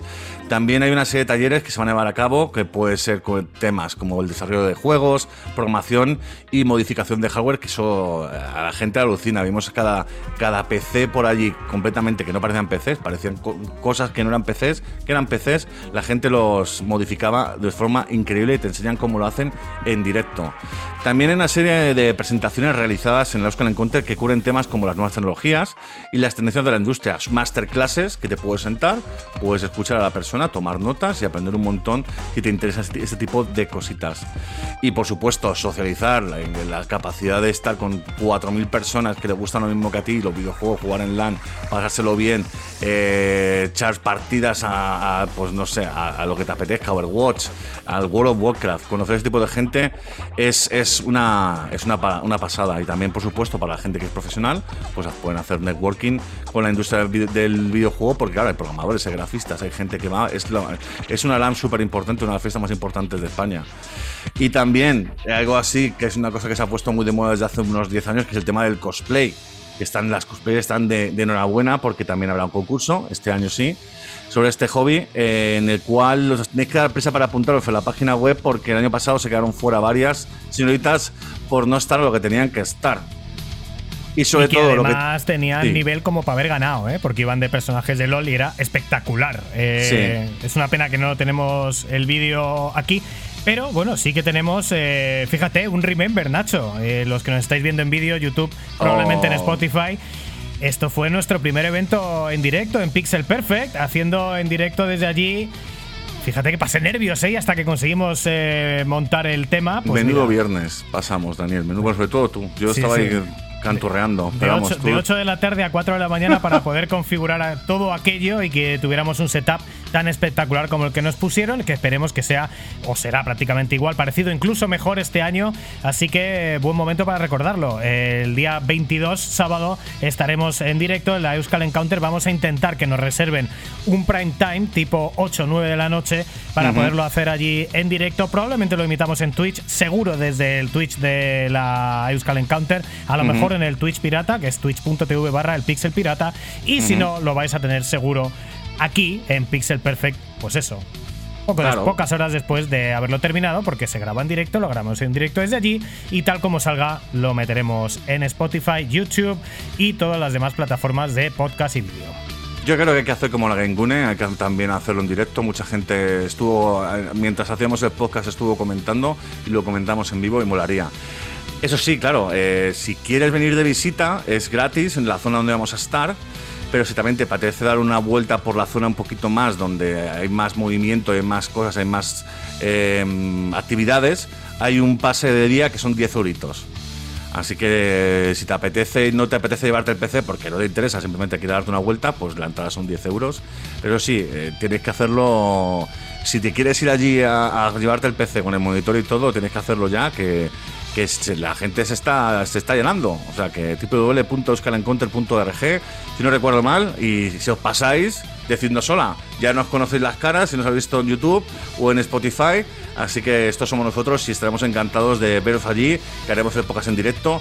Y pues nada, nos podemos tomar luego algo, que seguro que sí, porque ya hemos hablado con algunos de los ganadores de las tazas de camisetas que se van a pasar por la Escala Encounter número 31 con muchas ganas, Daniel. Y además que voy para, para Madrid dentro de nada y nos vamos a ir juntitos de viaje al norte. Sí, señor, sí, señor. Pues nada, aprovechamos eh, para recordar que la gente que nos apoya en Patreon es responsable directa de que nosotros podamos hacer estas cosas, porque si no, realmente Totalmente. no podríamos. Así que vamos a saludar también a Ismael Rodríguez, Dani Grande, H6, Juan Rodrigo Solera, Manuel Sagra de Diego y Nordal y Manuel Martín Vivaldi, ¿por qué no? Que también son Patreons. Y os invitamos a que, si queréis, podéis ir a patreon.com barra Pixel Perfect Videojuegos y apuntaros ahí. Además de que es obligatorio, si estás escuchando esto a estas alturas, estar suscrito, darle a like y comentar en la plataforma en la que nos estés escuchando barra viendo. Y Nacho, eh, tengo una duda, no sé si creo que quiero pasar a los titulares antes incluso de la siguiente noticia, porque la siguiente noticia no sé si meterla aquí o ¿qué hago? ¿Qué hago? A ver, Daniel, tú me dirás, eh, ¿has jugado al juego? Es que claro, es- tenemos muchas, tenemos un, Dani tiene muchas ganas de hablar de un juego que se llama Dave the, the Diver, Eso es. que es que el, el secreto del triunfo indie. es que es una indie. noticia, es que es noticia. Pues venga, dale ya, hombre. ¿Qué Venga. más dará? Ah, Pues nada, pues eso, amiguetes. Ya sabéis, programa en directo, Pixel Perfect número 60, es lo que tiene el directo. Hemos decidimos muchas veces, dependiendo del tiempo que nos estamos tomando, eh, si hablamos de cosas o no, muchas cosas se quedan en el tintero. Pero esta vez Dani tiene muchas ganas de hablar de este juego y yo creo que merece la pena porque es uno de los juegos eh, que más hype de repente han tenido y más famosos han hecho de la noche a la mañana, que es Dave the Diver. Así que nada, Daniel, todo tuyo. Y tenemos que contar que hacemos la realización los dos. Eh, es muy complicado como lo hacemos, porque Nacho lo hace con un mando de Xbox conectado a mi PC desde Praga, estando yo en Madrid. Pero y por eso a veces nos hacemos un overlapping de que uno pincha una cosa y el otro otra a la vez. Estamos escuchando la banda sonora de Sega Rally, que ya se está acabando. Eh, una cosa muy arcade y es una buena música como cualquiera de las que suenan en Pixel Perfect para hablar efectivamente del melocotonazo de la semana de repente, porque después de una primavera en la que hemos visto muchísimos juegos apetecibles en las diferentes presentaciones de Xbox, eh, PlayStation, Ubi, claro, he quitado el, el auto DJ aquí, vale, Ahora. porque íbamos a ir a titulares, pero hemos decidido no hacerlo y ahora, mira, aprovecho para deciros que suena la música de FIFA 11. LCD Sound System, I Can Change. Bueno, pues eso, estábamos diciendo que hemos visto much- muy buenas presentaciones eh, y diferentes y muchísimos, muchísimos eh, lanzamientos que están por venir en los eventos de Xbox, PlayStation, Ubi, Capcom y Summer Game Fest, incluso con Nicolas Cage presente en escena.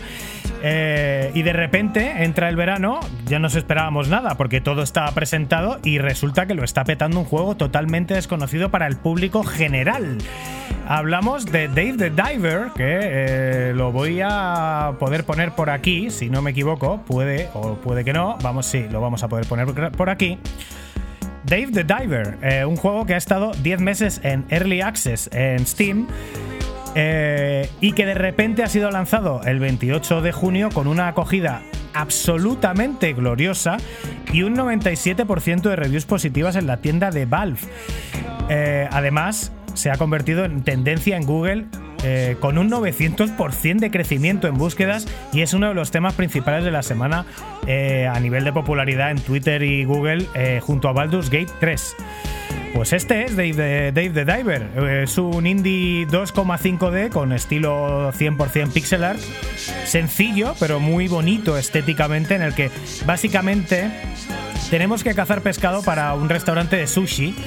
Esto es lo que es tan- esto que es tan rematadamente sencillo, la verdad que está ejecutado con maestría, con una estructura a los roguelike, con, eh, con escenarios generados procedimentalmente, de esto que cada vez que bajas a bucear para cazar pescado el escenario es diferente, nuevas habilidades a conseguir, armas, crafteo, farmeo y minijuegos por todas partes, que esto no sé si es algo que explicaros ahora cuando lo hable con Nacho o, o otro día cuando hagamos una review más seria si la A ver, hacemos. tienes que hacer una review porque este, claro, me llevas dando, no sé cuánto es, una semana hablando del juego este en las narices. Dead Diver, Dead Diver. Déjame en paz, que estoy con Baldur's Gate. Que, no me- estoy con Starfield. Y ya, por fin, le metí, le he escuchado a Dani, pobrecito, le voy a decir, venga, voy a mirar el juego este. Y la sensación me ha parecido precioso, un pixel art increíblemente bonito, eh, me- 2.5D. Y lo que más me ha sorprendido es que al final, que no entendían, estaba viendo el vídeo sin, sin audio, con lo cual no me enteraba mucho de qué iba el juego. Eh, y me he dado cuenta que tienes un restaurante y que estás cocinando y de repente te vas al mar y que tienes recetas que son tal, eh, eh, y luego puedes contratar a gente. O sea, que es como un juego, como un juego como con muchísimas posibilidades, muchísimas diferentes eh, formas de jugar Sí. en un juego que es un indie y que tiene una pinta excelente. Hemos hablado antes fuera de micrófono, antes de empezar el programa, que yo he asumido que este juego, pues eso, es tipo de estrategia. Tengo que coger, eh, te quiero hacer un nuevo plato, tengo que coger tres trozos de jamón y tal, y, y un dos de atún y meterme en el mar y joder, tal. Y me has dicho que no. Entonces estoy No. curioso por la review cuando lo hagas más adelante. No, pero ahora te lo voy a contar. Pero a bueno, contar. si me quieres Pero contar ti- el tema esta, este. Tienes esta zona de pesca y luego, Ujú. una vez sales de la zona de pesca, tienes que, eh, con lo que has pescado, te obligan, porque tienes un personaje que se. Como todos los juegos en realidad de rol, ¿no? Que la gente te pide cosas y tú eres tonto y las haces todas. Básicamente es así. O sea, algunas veces te deja decir que no, pero cuando dices que no algo, ¿no? Eh, pues eso, una vez que sales de la zona de pesca, tienes que ayudar en el restaurante al servir el sushi en una fase que es completamente diferente, no tiene nada que ver y en la que tienes que hacer de camarero eh, a toda leche con homenajes a clasicazos porque tiene un desarrollo hasta un poco parecido al Tupper, pero mucho más renovado, lógicamente. Tupper, una recreativa. El tape, el de, el, el de- el- aquel famoso de Sega de, De poner mandar cerveza. las cervecitas Sí. y tal, que se caían. Oh, qué bueno. y con un cierto parecido además a Dinner Dash y Overcooked, otros juegos de cocina que hemos visto últimamente. Y bueno, pues cada fase tiene su pique, tiene su estrés y tiene su recompensa, eso está súper bien hecho. Y desde los primeros cinco minutos, pero de verdad, ¿eh? cinco minutos ya sabes que es uno de esos juegos que son un puto peligro porque dices, nada, estos son cinco minutillos, pero luego es imposible soltar el mando, te dejan completamente cosido al mando de, Eso- del PC, de la consola, eh, en este caso. Eh, Eso me dijiste ayer, Daniel, que claro, ayer estuvimos a punto de grabar el- este podcast, pero al final no estaba lo suficientemente bien, no tenía la energía necesaria que quiero tener para estar hablando así, comentando videojuegos, amiguetes. Y me dijo, bueno, voy a poner un rato mientras tanto. Si no vamos a grabar, me pongo un rato. Y luego, como a las 6 horas, me escribe, no, pues mira, has estado hasta ahora jugando. Y es como, ¿cómo? Literal. ¿Tú, Daniel, 6 horas jugando el mismo juego del tirón? O sea, que tiene que ser un pique brutal, Sí, Daniel. sí, es un pique brutal porque tiene un cóctel de géneros, que tiene gestión, tiene arcade, tiene habilidad, tiene RPG y tiene minijuegos, porque al final muchas veces cuando tienes que hacer algo dentro de la fase... A ver, la fase de submarinismo es un roguelike tal cual, o sea, es como cualquier roguelike, es una fase al principio muy pequeña, tienes muy pocas habilidades, es fácil que mueras, eh, de- si mueres eh, vas cazando cosas y cogiendo objetos porque luego debajo del mar hay ítems, hay para mejorar armas, pero las armas solo te duran en esa run. ¿Te suena? Es exactamente lo mismo que los Ah. roguelike. Luego hay otras eh, a a base que vas a, a base de coger más armas o más ítems, hay algunos que los puedes hacer permanentes. Exactamente el concepto de un roguelike, eso durante el día. Incluso si te matan, mola mucho porque si te matan, está muy bien hecho el tema de las recompensas, porque si te matan pierdes todo, pero sacas un ítem, el mejor, el que hayas conseguido, la mejor pesca que hayas hecho, el ítem que más te hacía falta en esa run, te lo quedas. Y entonces siempre está muy bien hecho que siempre todas las fases tienen recompensa. Eh, y luego cuando tienes que acceder a otra fase, a lo mejor tienes que entrar por una puerta de un barco que está hundido. Y para entrar por esa puerta es un minijuego con un soplete que has conseguido y eh, se hace de una manera específica. Para cazar algunos peces más grandes también es un minijuego. Dentro de lo que es la parte del restaurante también es un poco, tiene sus momentos de minijuego y tiene sus momentos de gestión. Entonces a mí realmente me recuerda también un poco a, a The, The Little, ¿cómo se llama este?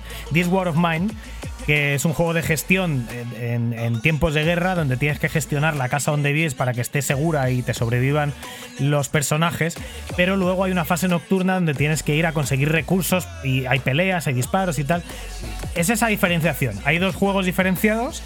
eh, y dentro de los dos juegos hay muchísimas mecánicas que se van abriendo poco a poco. Y además que es cada día cada, día se abre una cosa nueva y te piden una cosa nueva y cada cosa que te piden abre un poco más y te da una recompensa más. Entonces la sensación de recompensa siempre la tienes, la sensación de qué va a ser lo siguiente siempre la tienes. Eh, no te agobia la cantidad de misiones que tiene porque no hay secundarias, son bastante más o menos lineales. No tienes por qué hacer las que te piden porque puedes elegir, pero, pero todas son más o menos necesarias, entonces no hay pérdidas de tiempo absurdas de, para O sea, subir de te- nivel y ya está. O sea, Subes que de te nivel. enfocas un, te enfoca un poco, te da una, una variedad de fases a lo mejor a elegir, eliges una, haces lo que tengas que hacer, te No, no, la es siguiente. por el día fase de buceo y por la noche el restaurante, nada más. Pero cada una tiene su profundidad. A mí me parece un juego una, una cosa súper loca. Melocotonazo total. Una compañía que no había sacado ningún juego coreana, que además mm, los juegos coreanos no necesariamente se popularizan, ni menos en la fase de beta testing esta de, ¿cómo se llama? De... eh, Lo he dicho antes, pero la- no me acuerdo. Ah, sí, el pre- pre-purchase este. Sí, la fase de Open Beta o como se llame. Antes lo he dicho de otra manera, ¿eh? lo estoy buscando aquí, pues lo tengo apuntado, pero no me acuerdo. Eh, de Early Access. Acceso, Early anti- access, acceso anticipado y tal. Eh, es raro que se popularice, pero mucho más que salga el juego y que saque 20.000 reviews y que de, de las 20.000 re- de, mil- de las 20.000 reviews tenga una media de 5 estrellas. En Metacritic Mm, no tiene un 9, un 90 de, de media, o sea, que una cosa increíble. Eh, y bueno, acaba de salir, era para, era en principio para Steam. Eh, habían pensado hacerlo en Switch, pero han visto lo bien que les ha ido y han adelantado el lanzamiento en Switch, porque debe ser que no es muy difícil adaptar este tipo de juego. Lo han sacado 3-4 días, o sea, más tarde. Y lo, único que los usuarios de consolas, de las consolas grandes, de PlayStation y, y Xbox, todavía no, no está. El juego va a tener que esperar un tiempo indeterminado para que llegue. Pero vamos, con el éxito que está teniendo, llegará seguro y éxito asegurado, uno de los indies del año seguro. Y pepinaco de la semana y del mes completamente inesperado. Aquí, Yo estoy- primero en Pixel Perfect. Oh, boom. Yo estoy muy contento con esto de, de los juegos indies que triunfan, porque al final muchos de nosotros hemos vivido siempre lanzamientos grandes y luego los pequeñitos, pues algunos caía bien o no caía bien, jugabas o no jugabas, pero ahora mismo eh, están cada vez tardando más en sacar los juegos, digamos los AAA y demás, cada vez cuestan más dinero, cada vez cuesta más eh, tiempo desarrollarlos, ¿no? Y que te metan entre, entre medias eh, un estudio que no lo conoce ni su padre, te hace un pedazo de juego, da muchísima esperanza. A mí los indies me encantan. O sea, por ejemplo, Hades, tío, triunfó siendo un juego indie y claro, yo es un juego indie- que no he pero, jugado. pero es un indie gordo. Es un indie gordo. Estos son, Es cosas, estos son Pero cosas. es un indie. Sí, sí, pero es un indie. Pero estos son cosas que solo pasan eh, en Steam, yo creo, y que luego se portan a otros sitios, ¿no? Me recuerda al lanzamiento de, de Binding of Isaac. No sé si tú has jugado ese juego, que es un juego eh, que parecía tremendamente chorra, pero tiene muchísima profundidad y es uno de los indies más jugados y más reputados de la historia, que salió de la nada, de Steam. Y me recuerda a ese tipo de lanzamiento, ¿no? Que no lo conoce ni Dios, pero que tiene una acogida enorme, genera mucho hype, después de haber salido, cosa que es maravillosa, maravillosa, al contrario de los juegos que generan hype y luego cuando salen están rotos. Los indies no suele Sí. pasar esto, ¿no?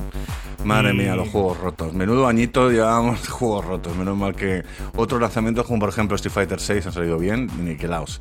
Así que nada, muy bien, muy interesante, Daniel. Yo particularmente me he llevado una alegría con este juego y la verdad que hoy mm, me ha alegrado de poder de retrasar el podcast eh, por tu, no por tu enfermedad, me ha alegrado de, Ya. de- de la repercusión de haberlo tenido que retrasar para haber podido hablar de este juego habiéndolo jugado ya eh, y acabo de perder el Oye, pero se viene. se- eh, estaba buscando la música de titulares. Eh, No, se, no, viene, eh, se viene review en 71 en, en Euskadi. Bueno, podemos volver a hablar de este, pero a ver, habiendo una Play 5 de por medio, que ya he estado jugando otras cosas que ahora vamos a hablar. Bueno, vamos a ver, vamos a ver, vamos a ver. Vamos a ver, vamos a ver. Pero bueno, hasta aquí las noticias. Ha quedado noticia Made in Japan, barra quemando controles, un poco de todo. Sí, Eh, 85 minutos grabando en directo Pixel Perfect desde Madrid y de Praga con el gran Nacho Hernández, que aquí le tenéis guapo, guapísimo, con su nueva Saludos. cámara. eh, que tampoco hubiera sido posible sin vuestro apoyo. Y vamos directamente, seguimos en noticias, pero vamos a lo que nos gusta porque vamos al ritmo frenético de las noticias rápidas eh, de los titulares. Que, Está a punto de decir eh, Made in Japan, pero no, no es Made in Japan, son titulares. venga, pues vamos para allá. Oh, yeah.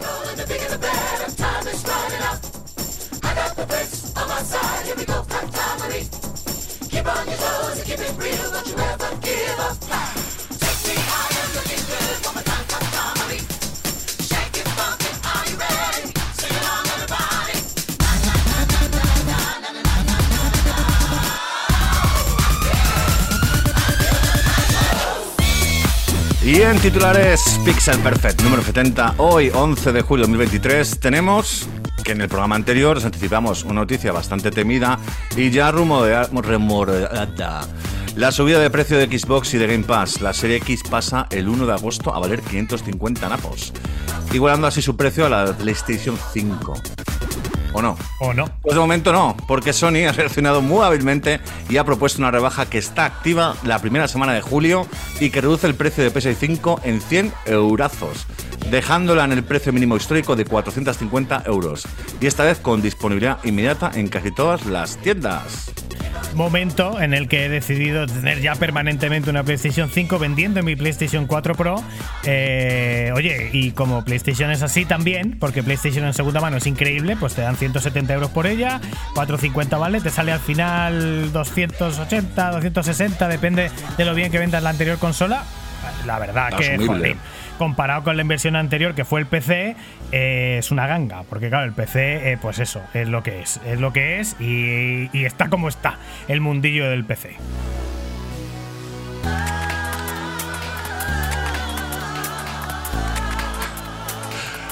Te voy a dejar el loop a ti, Daniel.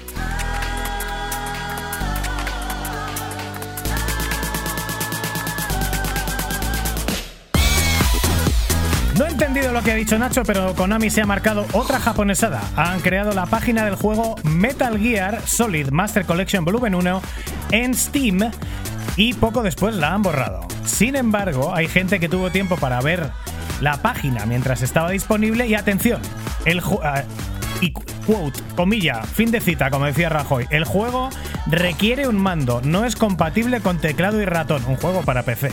¿Será esto definitivo? Pues lo vamos a descubrir el 24 de octubre, que es la fecha oficial del lanzamiento. Pero vamos, japonesa total, macho. Me sorprende bastante esto, sobre todo un juego que no se puede jugar en PC con, con teclado y ratón. Pero oye, en su momento los juegos se pueden jugar con teclado y luego te sacaron el ratón y se recomienda jugar con ratón. Bueno, pues ahora en el siglo, o sea, en el, en el 2023 se requiere mando para jugar al juego. A ver, muchos juegos lo recomiendan. Yakuza, por ejemplo, en PC, te lo dicen desde el principio, ¿no? Los, ¿Qué decía? Lo de Yakuza eres más Yakuza si utilizan mando. Bueno, sí, sí, pues- pero esto pues de sí. lo de la intención de economía es mejorar los gráficos, cal- calzar todo. Las pistas de audio, eh, los controles, en plan de, oye, esto habría que hacerlo. es un poco así. Madre mía.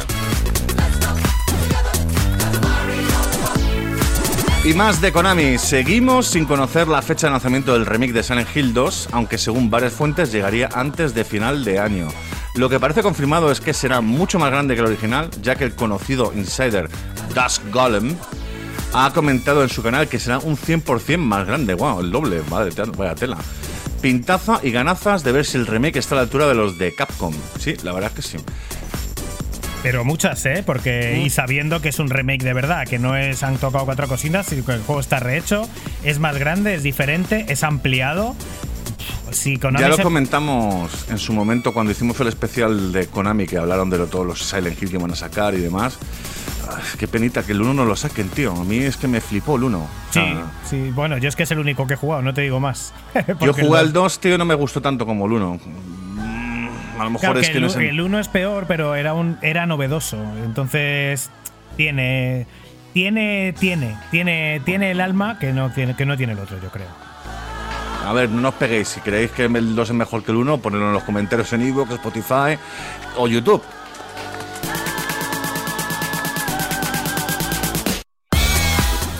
Xbox y Bethesda han confirmado su presencia en la Gamescom, que se celebrará en Alemania del 23 al 27 de agosto. Nintendo ya ha confirmado su presencia, la confirmó en abril, pero según medios alemanes parece que Sony no está interesada en asistir a este evento. El año pasado se presentaron cositas como el DualSense Edge, que ahora mismo es uno de los mejores mandos que existen, eh, Dead Island 2, Sonic Frontiers o Return to Monkey Island. Por lo tanto, es la feria más importante que tenemos a día de hoy en Europa. Sí, eh, eh, estuvo súper bien del año pasado. Es una pena que Sony haya decidido que no va a sacar. A lo mejor no tiene más cositas eh, eh, que enseñar este año, a lo mejor hasta finales. O nos sacan otro PlayStation Showcase. Veremos qué pasa con eso. Pero muchas ganas de lo que va a ser este nuevo Gamescom, 23 a 27 de agosto. Eh, lo cubrimos, por supuesto, en Pixel. Y si, es en- y si es un plan Twitch, pues lo hacemos en Twitch. Y continuando en titulares, Colin Moriarty, el redactor de IGN, confirma que el remake de Red Dead Redemption es real y su anuncio podría ser inminente, probablemente en agosto. El juego también ha aparecido listado en las calificaciones por edad en Corea. El juego por fin llegaría a PC después de 13 años de su lanzamiento original. Como ya sabéis, amiguetes, Rockstar sacó el, juego, el 1, que fue en Xbox en Play, Sí, sí, Xbox 360 y PlayStation Y Play 3, 3. y descartó los demás y sistemas. pasó del PC, pero la segunda parte sí que lo sacaban en PC, que sí que lo he podido jugar un poquito más. No, no me lo llega a terminar nunca, tengo que conseguir tiempo y jugarlo alguna vez.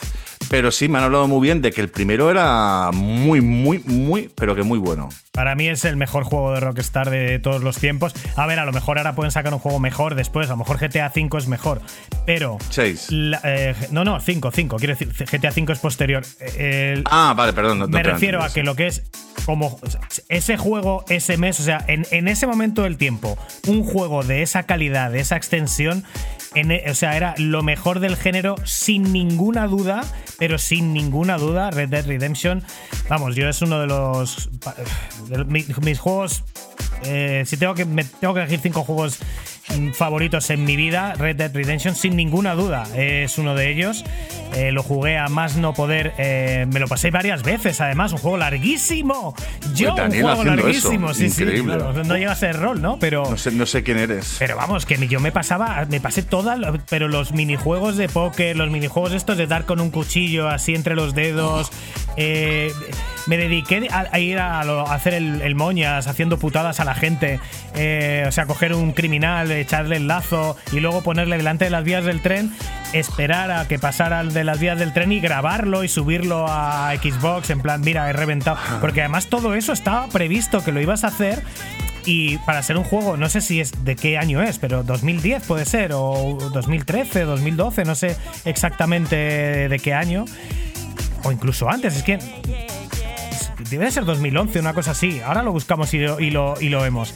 Pero cosas como que saben que a la gente se le va a ocurrir poner un tío delante del tren y entonces no se muere y ya está, sino que revienta y sale sangre por todos lados. Luego los trenes, misiones dentro de los trenes, en un. Es que de verdad, es, es impresionante la narrativa. Eh, Eh, pues yo la verdad es que no- no lo jugué porque, Marston eh, se el- llama Mr. Marston, increíble, increíble. Magnífico. No lo jugué al, principio porque no, a mí la- el tema del, del oeste americano como que no me llama mucho la atención. Pero claro, ya al final, eh, si la gente dice que es tan bueno, pues habrá que probarlo. Y la verdad es que lo poco jugué- que jugué al 2 me gustó, me gustó bastante. Pues el 2 no tiene nada que ver, ¿eh? Yo el 2 lo empecé y me pareció. O sea, no tiene nada que. el- esto es un GTA en el oeste, el otro es un simulador de vida que hasta tienes que cortarte el pelo y tal. Es mucho más lento, tiene otro ritmo diferente. Es Rockstar, sigue siendo la leche. Pero el 1 para mí. ¿qué, qué decisión tan rara, ¿verdad? De Rockstar. De no sacarlo en PC y luego de sacar el 2 Mm. o sea, ahora van a sacar un remake, un remaster, genial. O sea, por, ya era hora. Pero coño, haberlo sacado antes del 1, ¿no? De- del 2, me refiero. O sea, has tenido 10 años para hacer el remaster. ¿Por qué no lo has hecho? Y mucho más, bueno, sí que hay que decir que en consola hay que aplaudir a Xbox, porque yo me compré la Xbox One y luego la Series X, y lo primero que hice fue coger el, juego físico de Red Dead Redemption 1, que ya sabéis que con esas mejoras, eh, Red Dead Redemption 1 se puede jugar remasterizado gratis en las consolas de Xbox, y el juego va a 4K. Va a 30 frames por segundo porque eso está en el código del juego que no han tocado ni siquiera a nivel de parche. Pero claro, no- los gráficos están mejoradísimos. Es un juego prácticamente renovado. Eh, un juego 2010 a 4K, pues cosas de estas, ¿no? Que pasan, maravilloso. Hubiera bastado con sacar eso tal cual en PC.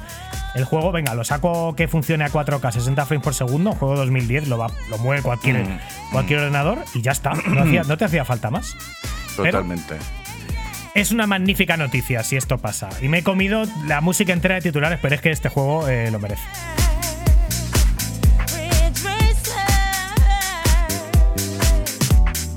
Bueno, Zelda Tears of the Kingdom. ah, es que ya no sé si me toca. Sí, te toca a ti, Dan, te toca a ti. Zelda Tears of the Kingdom, juego más vendido en formato físico, para sorpresa de nadie, eh, en España por sexta semana consecutiva. Además, también es el, juego mejor valorado del año en Metacritic, seguido de Metroid Prime Remaster, y que también es de Nintendo, eh, First Party, y Resident Evil 4 Remake, del que nos va a hablar en breve Nacho Hernández. Luego va- irían Street Fighter 6. Eh, y Final Fantasy XVI y se cuela en esta lista Hi-Fi Rush con un 87, uno de esos juegos que decimos que nos alegramos, igual que Dave the Diver, ¿no? Juegos que nadie espera, que salen de golpe y que encima están súper bien hechos, hechos con mucho mimo, que igual no es un juego para todo el mundo, pero al que le guste se va a convertir en un juego de culto probablemente para toda su vida. Eso mola, sí, ¿eh? que te sorprenda que de repente una compañía y te saquen un juego que no te lo esperaba, no lo había escuchado nadie y que esté súper bien, sobre todo, claro, eso es lo más importante. Y para terminar, titulares, el tweet de la comunidad, cómo no. Iván de Pixel Sonoro ha vuelto más fuerte que nunca con un nuevo episodio sobre Atomic Heart, juego del que ya hablamos aquí en Pixel Perfect, no sé si fue en el número 63, algo así, donde habla de la gran, la gran banda sonora de este juego que tiene de todo, desde temazos techno a canciones a canción popular rusa. Por otro lado, Eh, José Luis Sanz, eh, mi antiguo jefe, jefe, saludos desde Pixel Perfect, ha destapado recientemente que Pero la jefe, revista... ¿por qué me pega? ¿Por qué me pega, jefe? Pero eh, ha, ha destapado recientemente que la revista Micromanía se une a su canal a arroba generación Z80 en Twitch. Y de hecho, el pasado jueves 6 de julio fue el primer programa junto a Paco Delgado, director de esta revista durante muchísimos años, y Gustavo Bernardo, mi ex compi de Computer y Juegos y de Micromanía, que son un trío ganador en el que comentarán las últimas novedades de la revista y, por supuesto, toda la actualidad videojuegil de PC. Pero, para terminar, tenemos a The Pass Is Now, que hicieron un programa conjunto junto a David Turienzo. Yo no podía porque estaba currando a la hora, desgraciadamente, y luego me puso malo. O sea que, Daniel, nos tienes que contar esto porque, claro, eh, la mezcla de Pixel Perfect de Pass Is Now.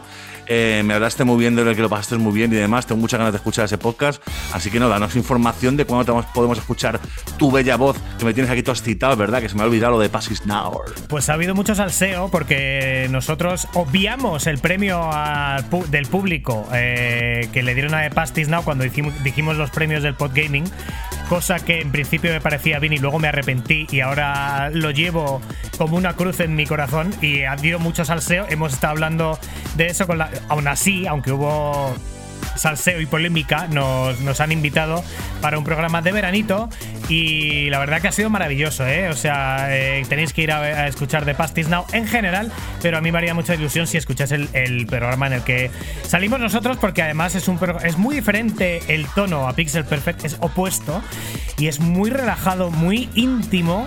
Estuve a gustísimo y además hay mucho salseo ahí porque hablamos de cosas personales, hablamos de sexo, hablamos de la primera vez, hablamos de videojuegos de verano, hablamos de parkour y de quedarse encerrado fuera de casa. Todo eso es una historia mía que tiene un sentido toda junta cuando la escuchéis en The Past is Now, is Now, además que hablamos de juegos de Mega Drive, de juegos de Neo Geo, de juegos de arcade, de juegos de PlayStation 1, que es el tema, mi tema principal en ese podcast, que me hace mucha ilusión. Eh, se ha grabado porque ellos son de los que son inteligentes, no como nosotros, y en- se irán de vacaciones en verano, y es uno de los que irán publicando a lo largo del verano. Por lo tanto, pues lo suyo es que vayáis, os suscribáis a The Past is Now y cuando salga, pues les comentáis y nos comentáis qué os ha parecido. Y como ha habido una colaboración, Nacho, en esa dirección, yo creo que lo justo y lo necesario es que haya otra colaboración con ellos en dirección opuesta después de verano. ¿Qué te parece? Por supuesto, claro que sí. Tenemos un menudito muy fijo de colaboraciones. Recuerdo también que es que tenemos una lista, Daniel, que también tenemos a gente de Blasphemous 2, que pf, es- no sé cómo lo vamos a hacer. También que tenemos que invitar a nuestros colaboradores, pobrecitos, a Nacho Cañas y a Dani Grande, que le echamos de menos ya, pero es que claro, hay, más hay gente que se cayó del programa de Game 40 que quiere entrar y que va a entrar. También. Habíamos confirmado con Bemol de Mármol. Vamos También. a ver si podemos eh, tener un ratito a, Pero sí, a- sí. a Toro Tocho en la Invitadísimos están. Invitadísimos Están. están. Vamos a encontrar el, el sitio y además ellos quieren venir, que también se agradece. Oye, que podrían no querer, why not? Gran programa de semi radio también, de ninguna radio, eh, The Past is Now. Bueno, pues 101 minutos de Pixel Perfect y nos quedan 19 para ver qué ha jugado, qué hemos jugado esta semana y creo que nos va a dar tiempo, ¿no, Nacho? Sí, sí, sí, vamos, no va a dar tiempo. Sobre todo tengo, tengo curiosidad con lo tuyo, pero Resident Evil 4, macho, ya por fin lo he acabado y tengo cositas que hablar de ello. Sí, sí, Muchas, yo, te, yo te voy a dar tres apuntes cuando termines tú, así que venga, vamos directamente a quemando controles no, y así nos da tiempo a todo. Pixel Perfect.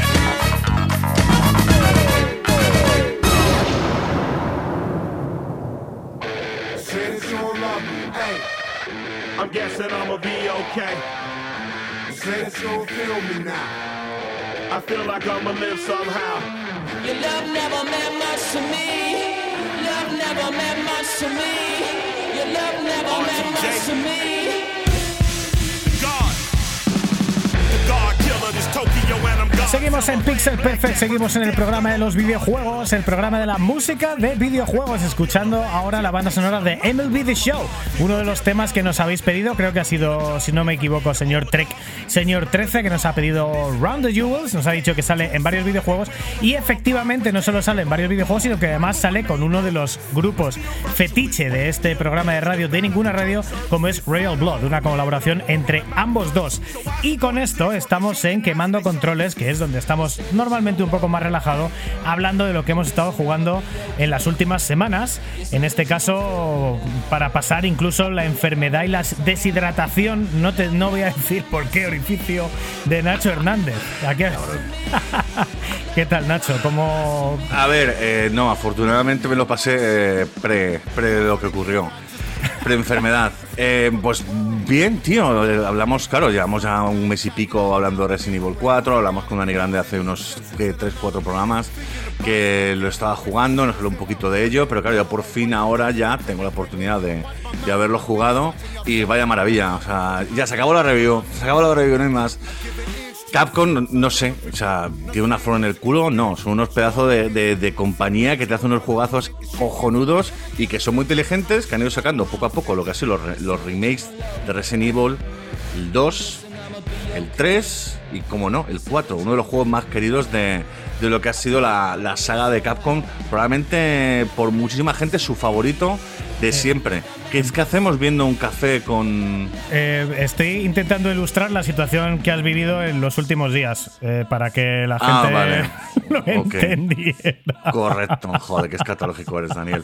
En fin, que básicamente mm, eh, era un juego que estábamos esperando muchísima gente, sabiendo ya que se acaban los Resident Evil 2 el remake y el, y el 3, pues 4, como no, ¿no?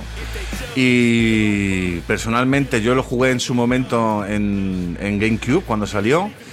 He de decir que me gustó mucho, entraban muchísimos cambios respecto a lo que fuera el 3 y el 2.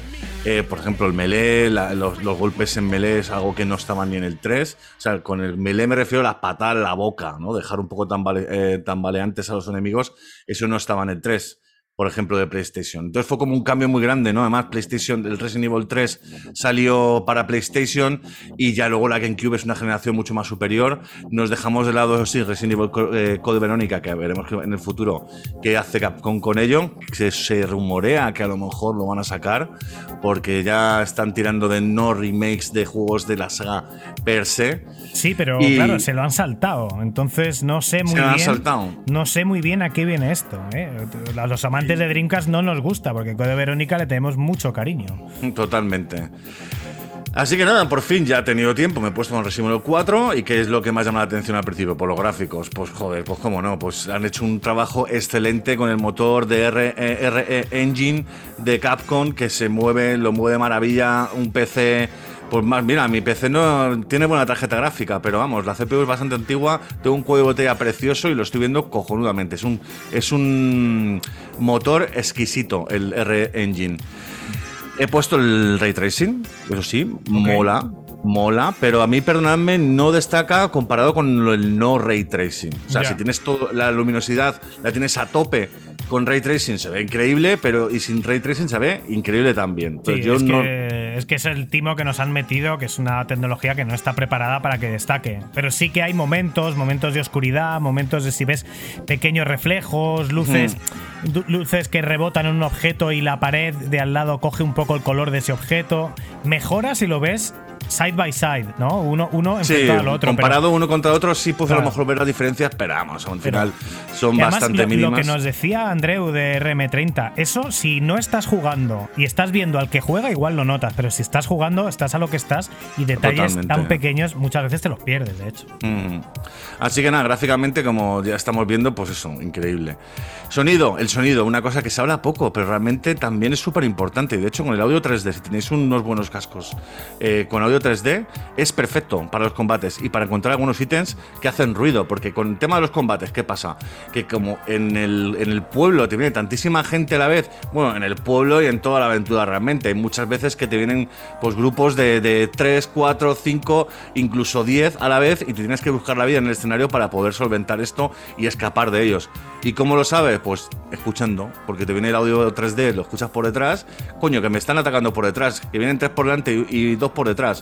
Pues ¿qué haces? Escapas o te das la vuelta, eh, le metes un escopetazo a los de atrás, te, vuelves a, mover, te sitúas un poco en lo que es el escenario para intentar acabar a eh, sobrevivir ¿no? a lo que es la amenaza. Luego, como siempre. Me estás los- poniendo, Nacho, en un escenario muy diferente al de Resident Evil 2 Remake, ah, porque, eh, acá- bueno, hace nada que me lo he terminado, ahora tengo que jugarme el 3 y luego el 4, pero claro, la cantidad de el enemigos de- del 2 es muy escasa, Ujú. realmente. Es que ha- han entrado, o sea, lo que es Resident Evil 4 más se vio directamente cuando salió el juego en Nintendo GameCube. Eran, eran más sordas, o sea, la acción era muchísimo más intensa que los anteriores. De hecho, a- algo que, daba, que, que a mí me molestaba un montón de lo que era el Resident Evil era la- las pocas balas que había, ¿no? Tener que cuidar las balas, que no podías gastar todas porque luego venían Es que enemigos eso es lo que mola del survival horror. De, Y te puede el- dejar el en bravas. ahorrar porque te quedas sin. Que luego siempre Pues- se las apañan para. Si te quedas sin poner un poquito de munición de más Sí, por ahí. sí. Pero, Pues a mí eso no me mola porque a mí me mola el juego de acción puro duro con miedito que es como este y aquí claro las puedes hacer, eh, puedes tener tu propia creación de, de munición consiguiendo diferentes ítems por el escenario que al final este juego es lo que va, explorar escenarios, llegas a una zona, acabas con los enemigos, eh, pasas esa zona, eh, consigues otros ítems, pasa ¿Tienes algo. tienda? Tienes una tienda que que era original del, del. ¿Cómo se llama? Buhonero. Mm. Del buhonero este. Y, y claro, aquí es como que tienes la capacidad de poder hacer más munición, tienes muchas más armas, es muchísimo más intenso. ¿Qué pasa también? Algo que no me gustó en el original de GameCube, la niña, Claire. Claire era muy. eh, siempre estaba en medio, macho. La mataban, la secuestraban, la, la pegaban, la mataban, tenía que volver a empezar. Aquí la inteligencia artificial está mucho mejor. Ahora Claire no estorba tanto como en el juego original. De hecho, la puedes dar órdenes, eh, acércate o aléjate. Entonces, está mucho más, o sea, está menos desesperante el tema de la Claire. A mí me mola más. Y lo que tú decías, Daniel, acción, pues mucho más, mucho, mucho mejor que original. También eh, con el tema del control que han hecho de los parry, ¿no? Que es algo que in- introdujeron también en Resident Evil 3, el remake. Tengo que decirlo. Parry Mason. Tengo que Parry decirlo Mason. siempre que se dice Parry. Pues los parry eh, vienen muy bien, porque claro, en, el Resident Evil 3 original te, golpeaban y te comías el golpe, no había más tu tía. Aquí si le das al botón en el instante correcto, pues haces un parry, o sea, le haces una contra, le, le paras el golpe y luego puedes reaccionar tú dándole un golpetazo. Y aquí mejora mucho más el control, es mucho más sencillo y demás. El tema de, de poder avanzar y pegar, a, o sea, de- es- es desestabilizar a uno y luego dar una patada y cargarte a dos o a tres si están muy juntos, mola un montón. Y lo que he dicho antes también, el tema de la munición, mucho más efectiva. Y eso sí, han puesto como ayudas en el mapa para ver si te has dejado algún ítem, con lo cual en ese, en ese sentido es más fácil. Eso está en, eh, Pero- está en los anteriores también, ¿eh?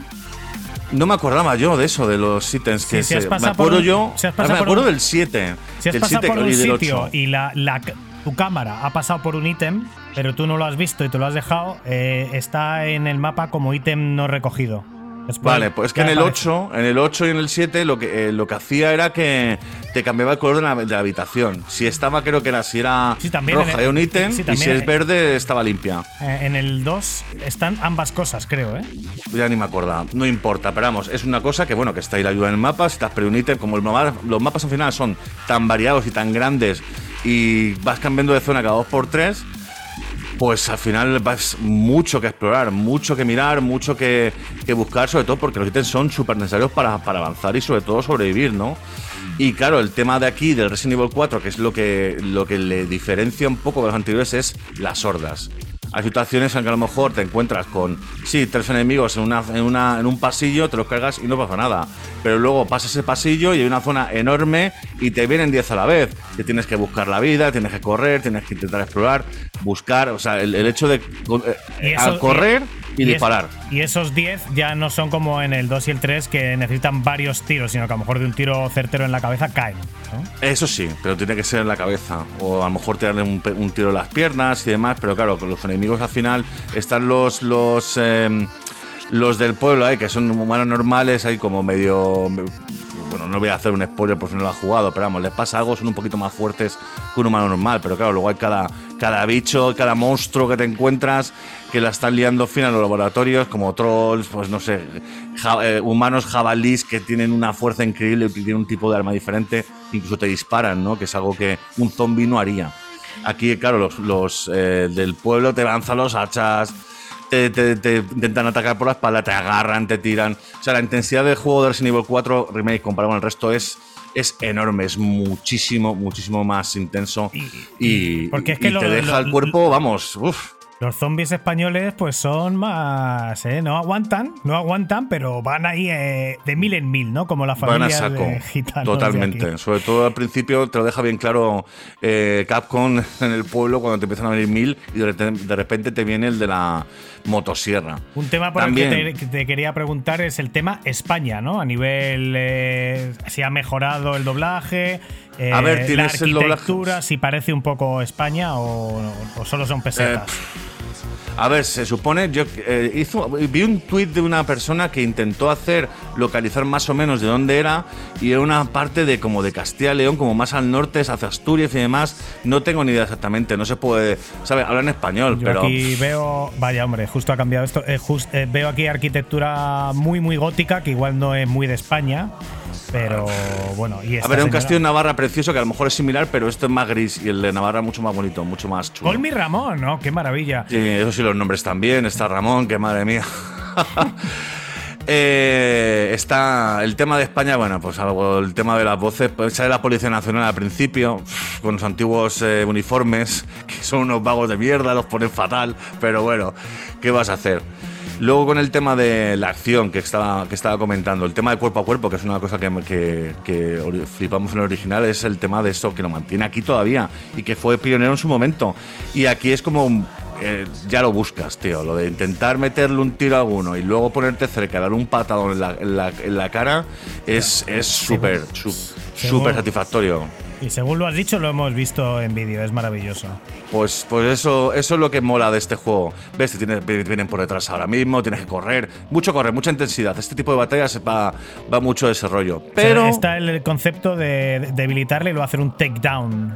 sí, mítico, y, ¿no? y te ayuda, y te ayuda a mogollón a sobreponerte. Y luego una cosa que es muy interesante también, que sí pasaba ligeramente en el original, pero aquí lo han hecho bastante mejor, es el sigilo. Es de muy buena calidad las situaciones donde lo haces, pero también es arriesgado, ¿eh? mucho más que entrar a lo que es a, machete, por decirlo de alguna manera. De hecho, alguna vez el sigilo es la mejor, es la mejor manera, digamos, de optimizar las balas para no, ¿sabes? Para no gastar tanto y luego en- te encuentres sin balas porque no te has manejado bien. A veces es fácil porque te dejan a lo mejor un enemigo ahí que, te, que vas por detrás y te lo cargas y ya está con el cuchillo. Y otras veces los programadores lo hacen como un poco aposta, ¿no? A lo mejor un laberinto, que hay varios enemigos, eh, en diferentes áreas puedes ir como en, sigilo y cargártelos. Pero vamos, eh, también puedes pasar directamente a saco paco y punto. Sin más, hay un mogollón de armas, mogollón de munición, vas directamente a, ca- a cargarte todo y lo puedes hacer. Así que por ese lado, mucha variedad de cómo puedes jugar. No, no siempre puedes eh, eh, eh, jugar en sigilo, pero hay situaciones en las cuales pues, está como recomendado, está que te invita ¿no? el juego un poco a cargarte a la gente en sigilo. Y ya para ir terminando, lo que es la ambientación, ¿no? Un poquito lo que es la jugabilidad, los sonidos, los gráficos, todo junto, ¿no? Lo que, lo que te lleva a, a- a- a sentir, ¿no? Que es este juego y por qué te está gustando tanto, ¿no? Y básicamente, pues el juego es la intensidad. La historia, lo que está pasando, eh, las fases como vas progresando, que vas de repente, pues tienes una batalla con un ogro enorme, a no a la mitad del juego, como al 30% del juego, eh, entras en una nueva, o sea, una batalla enorme que es súper difícil, tienes que cargártelo, estás ahí nervioso ya de la intensidad de la batalla y ya luego te lo acabas y, mola mucho. Luego vas a otra zona donde reina la tranquilidad, que ya sabemos que sabiendo lo que es Resident Evil, sabemos que ese tipo de, de- de este tipo de momentos de relajación duran poco en el juego, pero ese minutito de tranquilidad para admirar el paisaje, por revisar las balas, el inventario, esa paz antes de la tormenta nos tiene arriba todo el juego, porque no sabes cuándo será el próximo susto. Y es así, es casi todo el rato, es que mola un montón. Eh, la intensidad, la jugabilidad, la diversión es, es lo, lo- han bordado. Y ya, pues eso, los últimos tres capítulos finales tienen un ritmo y una intensidad espectacular. Las batallas contra los jefes son desafiantes porque siempre tienen truco. Pero claro, ya aprendido cómo funciona el juego, pues lo desarrollaremos con todo armamento que hayamos recolectado, que es que si te buscas, claro, los ítems por ahí por el escenario, puedes conseguir como joyas, que luego las puedes vender al, al buhonero, con el cual tienes dinero, que así, lo de España, dijiste, las pesetas, pues aquí están las pesetas, no está el euro. Entonces, pues eh, puedes co- comprar ítems con pesetas y pues nada, pues te lo metes, pues un, un RPG, pues te compras un RPG, 60.000 pelas, muy barato, ¿eh? Un RPG 60.000 pesetas, u 80.000.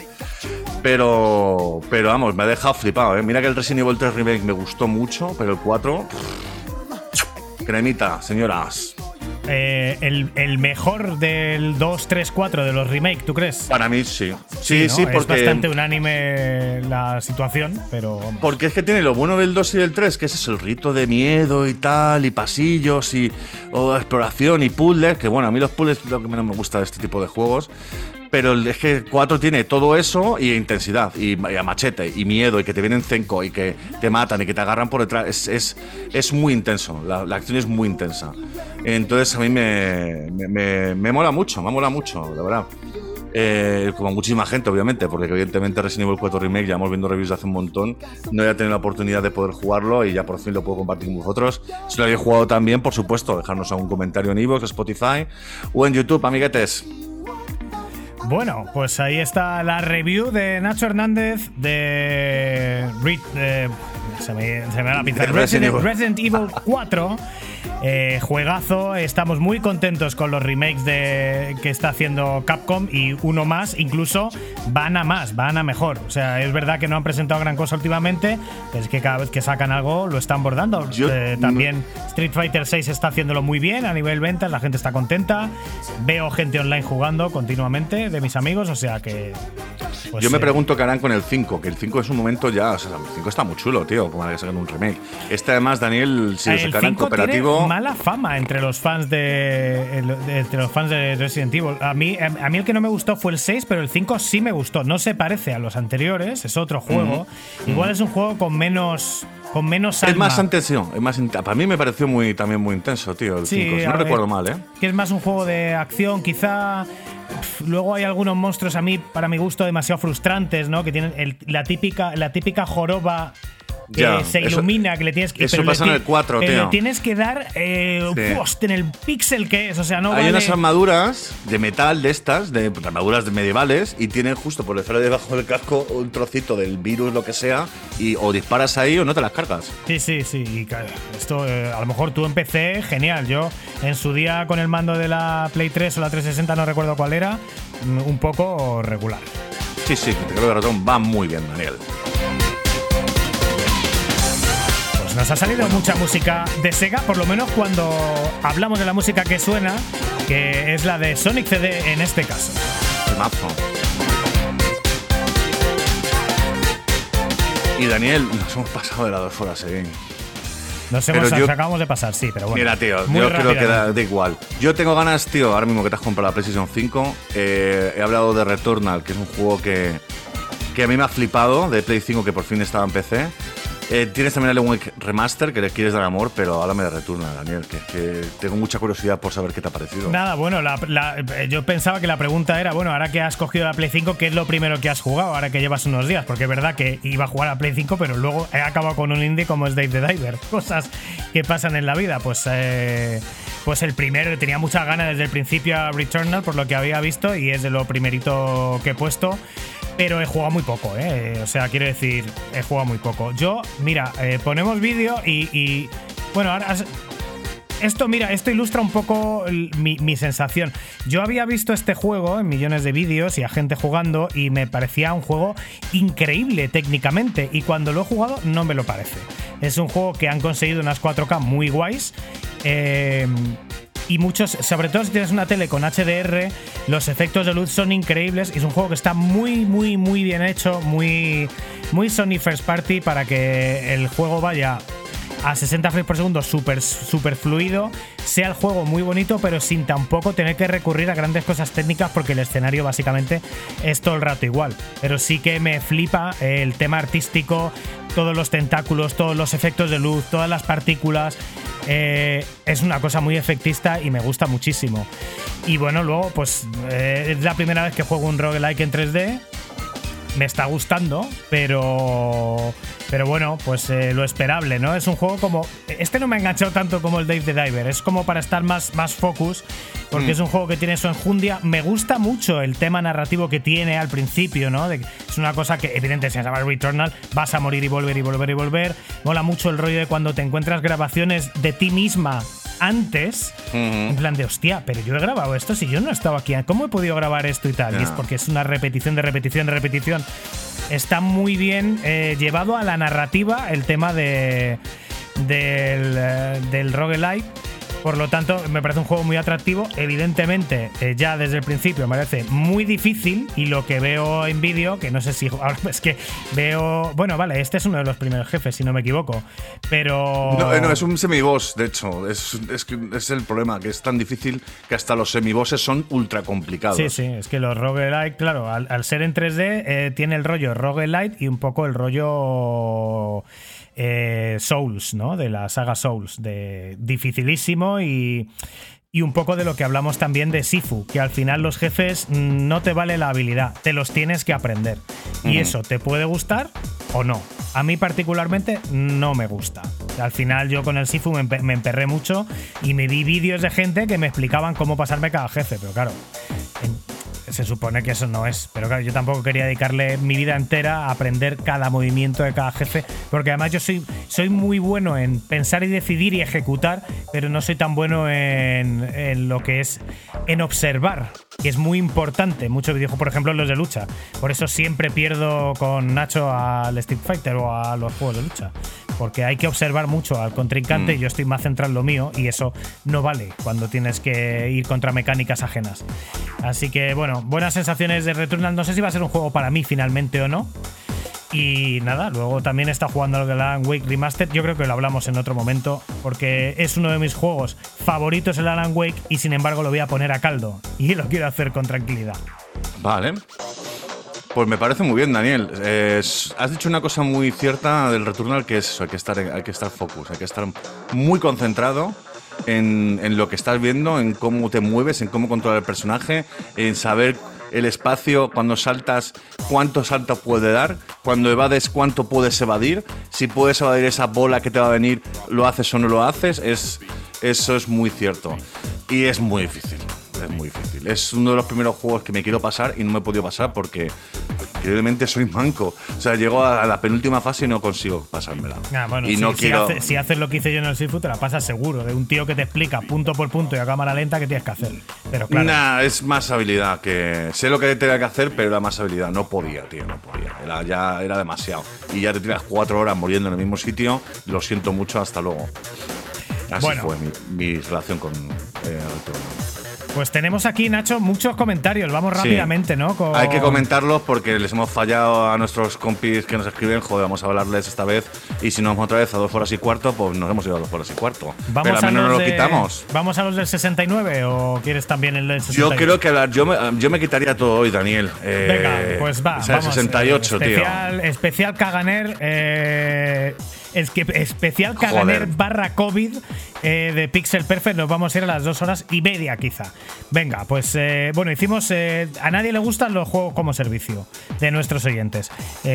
Hicimos la encuesta, sí, 0%, no, 0%, y hay un 16, eh, eh, no, de 83%, y hay gente que le gustan tanto los juegos, digamos, AAA como los como servicio, pero solo un 16%, por lo tanto, arrasa entre nuestra audiencia la gente que no le gustan los juegos como servicio, que creo que es de gente más joven que la media de nuestra audiencia, como hemos hablado anteriormente. Y primer comentario de Calzacaz en el 68 nos decía que arriba Dorothy, abajo el riguitón, cosa con la que no puedo estar más de acuerdo. Pues ni me acuerdo de qué era eso, tío, del 68, eh, que nos cuenta Pues, el, Por cierto, el te- el tema principal fue un tema de Dorothy, temazo, y Ah. luego me quejé de la existencia del reggaetón y Cierto. del nivel intelectual de la gente que lo escucha. Kazakat, te Eh, mandamos ah, un besazo, de hecho, que es uno de los componentes de MS2 Club que ha pasado por aquí hace, pues que no me acuerdo qué número era, 50 y algo, ¿no? Algo así. era. Y el siguiente comentario, que no está por orden, está por orden realmente del escrito de, de, pues del nuevo al, al, al más antiguo. Tenemos a Shane, que le gustó mucho el programa 68, lo ha escuchado por Spotify y luego dice que se ha pasado a YouTube a ver qué tal para darnos feedback. Eh, no sé si será percepción mía, pero percibo cierto desincronismo entre vuestra voz y vuestros labios. Bueno, estamos aprendiendo poco a poco, la cosa va mejorando con el tema de la sincronización. Eh, pero vamos, en cuanto al contenido de entretenimiento, un 10 as always. No comulgo con la iglesia de Cupertino, ah, estamos hablando de las Apple VR, así que no le llama nada lo que han ofrecido. No obstante, sí voy a estar muy interesado en obtener unas Oculus Quest 3. Pues le tiene también muchísimas ganas al evento de Microsoft Bethesda del próximo sábado. Claro, estamos hablando de hace un mes y pico eh, del tema de Bethesda y Starfield. Y personalmente tiene curiosidad y esperanza ver movimiento de Indiana Jones de Machine Games. Pues al final, amiguete, nos quedamos con las ganas todos. Un saludete también para ti. Bueno, pues sí que había en el 68 sí que no había sincronización de labios, se intentó, pero es que era la primera vez que hacíamos esto de esta manera y no era fácil, son archivos muy grandes, etcétera. Un poco largo de explicar.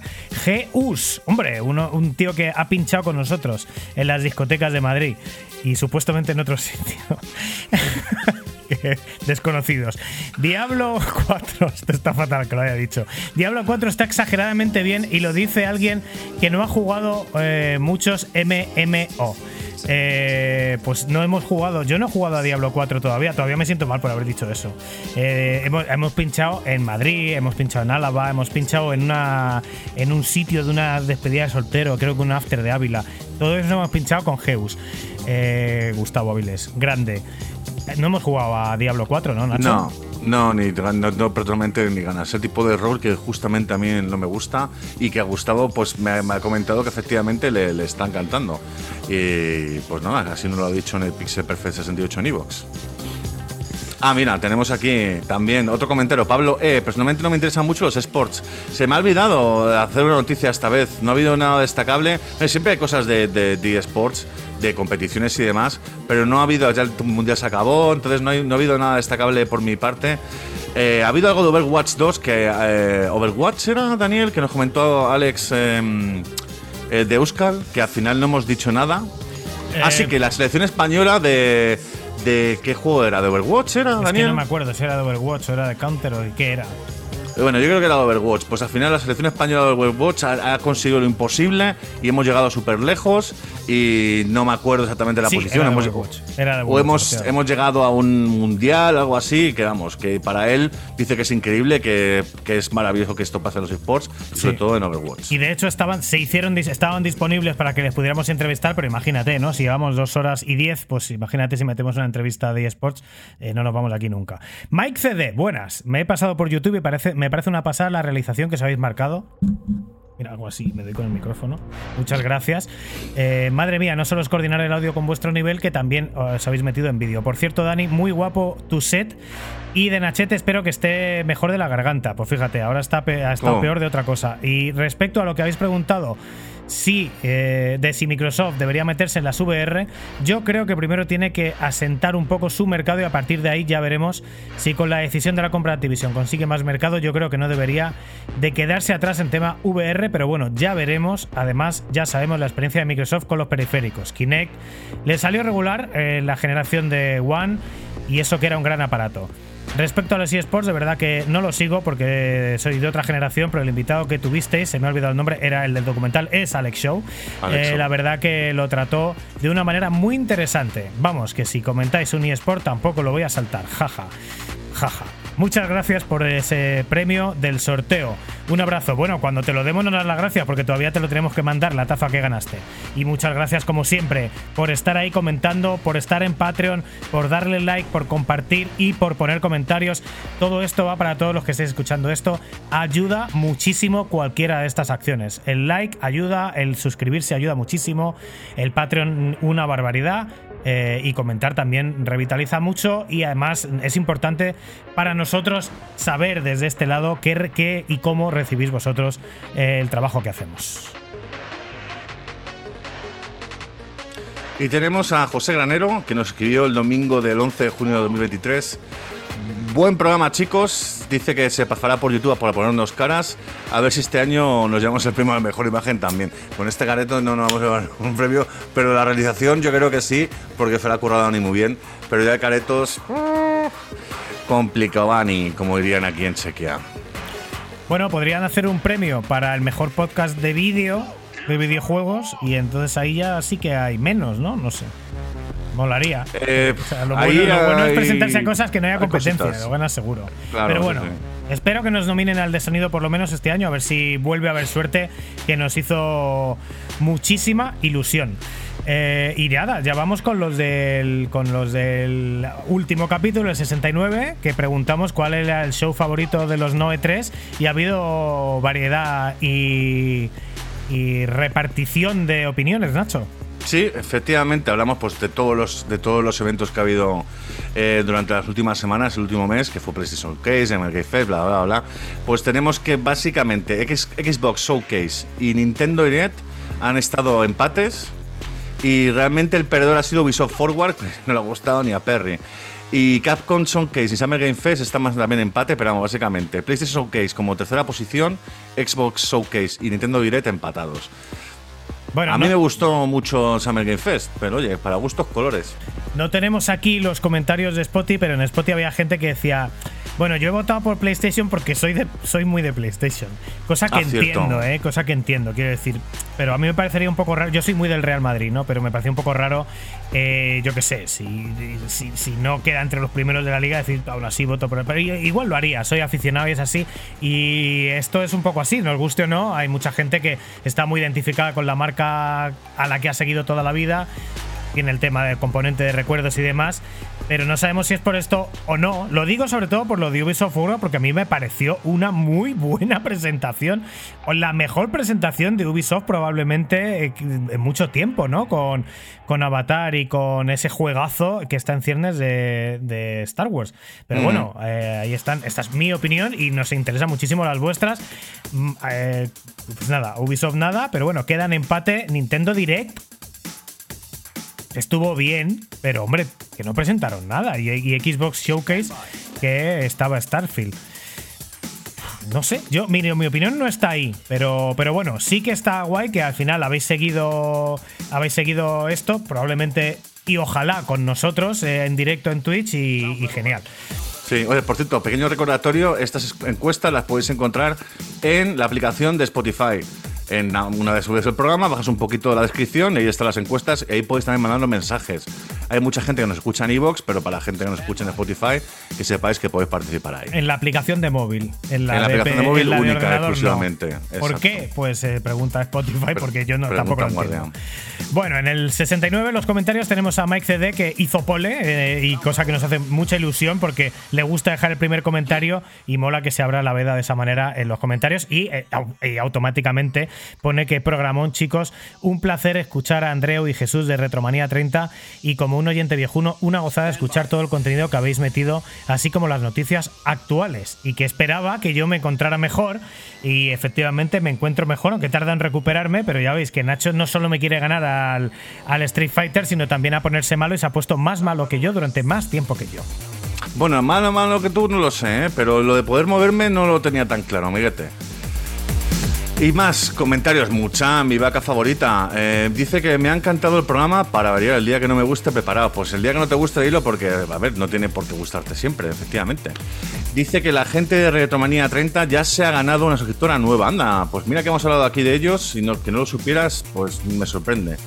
Me encanta oír cómo andáis improvisando, aprendiendo y pegándoos con toda la parnacionalidad técnica del directo, del directo audio y vídeo.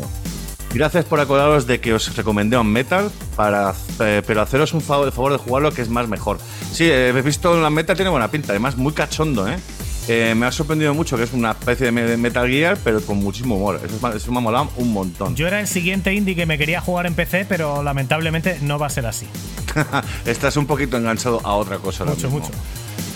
Siento mi ausencia últimamente en los directos, Twister y tal, pero al igual que tu lienzo me he puesto malita. He perdido 4 kilos en 5 días, aunque no por COVID. Dani, espero que te pongas bien prontito. Un beso muy gordo para los dos. Y un azotito especial para, para mí. Qué bien, qué rico. Pues mira, os podéis comparte- compartir azotitos y podéis compartir eh, Caganer también. O sea que mira, hay muchas cosas en común. Sé que no estáis en el mismo país, si no sospecharía ya de cosas, cosas buenas, porque siempre eh, predicamos el amor desde Pixel Perfect. Totalmente. Hace tiempo que no decimos que estamos escuchando y es la banda sonora de Rich Racer Unbounded, Scratch Perverts, Standby y la remezcla de Crafty Cuts, que es uno de mis DJs mm, favoritos en el género muy desconocido en España de breakbeat. Hombre, DJ Curtu en Málaga, Andalucía, lo petó en su momento, DJ Curtu, ¿eh? DJ Kurtu, que nos decían DJ Kurtu y yo no lo encontraba en Google porque se escribe Culture con diéresis y creo que es un tío de Málaga. Ah, coño, pensaba que era Curtu. Ah, porque era el acento. Culture con ok. K. Increíble. Claro, que también teníamos cero años ahí, Esto como fue un faile remezclado por DJ Kurtu. Un saludo a toda la gente de Málaga, a Por Paco y a cierto, Juanito si nos eh, escuchan. Paco y a Altrus también, que nos han empezado a seguir, eh, bueno, a muchos amigos de, de cuando jugábamos online. Un besito para todos.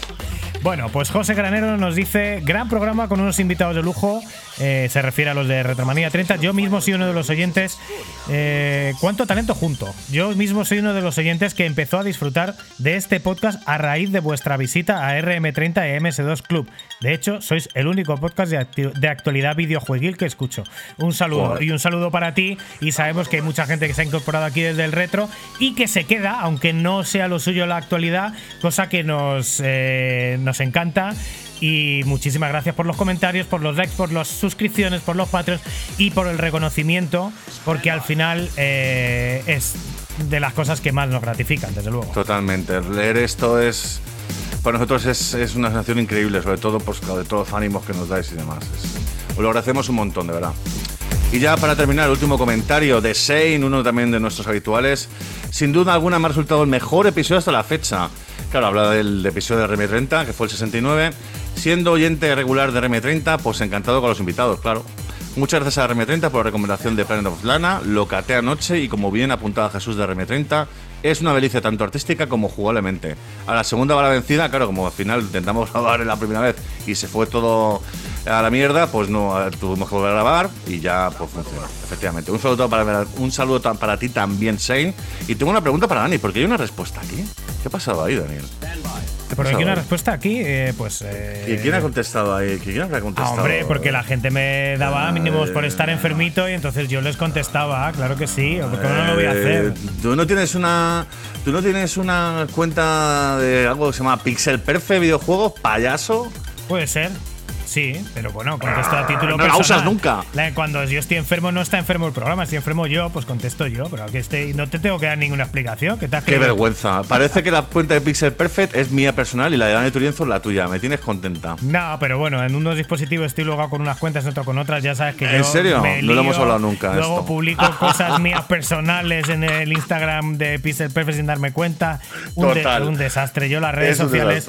eh, yo era súper activo en redes sociales y me caí de ahí y de repente mi vida ha mejorado. Tengo tiempo, me sobra el tiempo desde que no estoy en redes sociales. Pero claro, es una muy mala estrategia para un creador de contenido eh, dimitir de las redes sociales. Y le cae todo aquí a este señor que veis y luego acaba enfermando porque no puede más. De la misma manera que yo me metí una paliza del copón inmediatamente después con el tema OBS y tal, y inmediatamente después enfermé. Casualidades, estamos. casualidades que, que probablemente no lo sean. Así que, pues además, hemos terminado con todo el contenido Sí, y con todos sí. los comentarios de los últimos dos programas. Y esto hace el episodio más largo de la historia de Pixel Perfect, creo, con, con dos horas y 20 minutos en este momento. Y por cierto, nos ha hecho mucha ilusión que nos digáis este último episodio que habéis hecho, creo que es el mejor, eh, porque el que más audiencia tiene a día de hoy es el especial Game 40, que si alguno no lo habéis escuchado, podéis ir a escucharlo. Creo que es el número 65. Eh, y aún así, sabemos que lo habéis escuchado y que habéis escuchado otros, que, que pare- parece que os sigue gustando lo que seguimos haciendo. No ha habido ningún momento en el que haya bajado la audiencia ni se haya estabilizado, solo sube. Es verdad que no sube a ritmo de locura, pero solo sube y eso también nos da muchas ganas de seguir compartiendo esto con vosotros. La próxima vez, el próximo podcast, eh, lo haremos en directo nos podéis dejar, por favor, más comentarios que nunca porque los leeremos en directo delante de una audiencia. Incluso si nos queréis poner algún challenge de que hagamos algo allí en directo, pues quizá lo hagamos. Solo hay una manera de saberlo que es poniéndolo en los comentarios. Bueno. Ya lo sabéis, amiguetes. Spotify, Evox y YouTube nos podéis dejar todos los comentarios que queráis, los leeremos en el próximo podcast. Y por favor, lo hemos dicho ya varias veces, suscribiros, danos a like. Nos viene muy bien, sobre todo en YouTube ahora mismo que estamos empezando a entrar y que la- hay, gente que está empezando a conocernos en YouTube. Necesitamos muchos esos likes para que podamos pues, aparecer en más, en más portadas y que la gente pues tenga un poco de curiosidad sobre lo que hacemos y sobre el programa de radio de ninguna radio que es Pixel Perfect Videojuegos. Y que acaba y que nos vamos, eh, pues tal que ya. Sí, sí.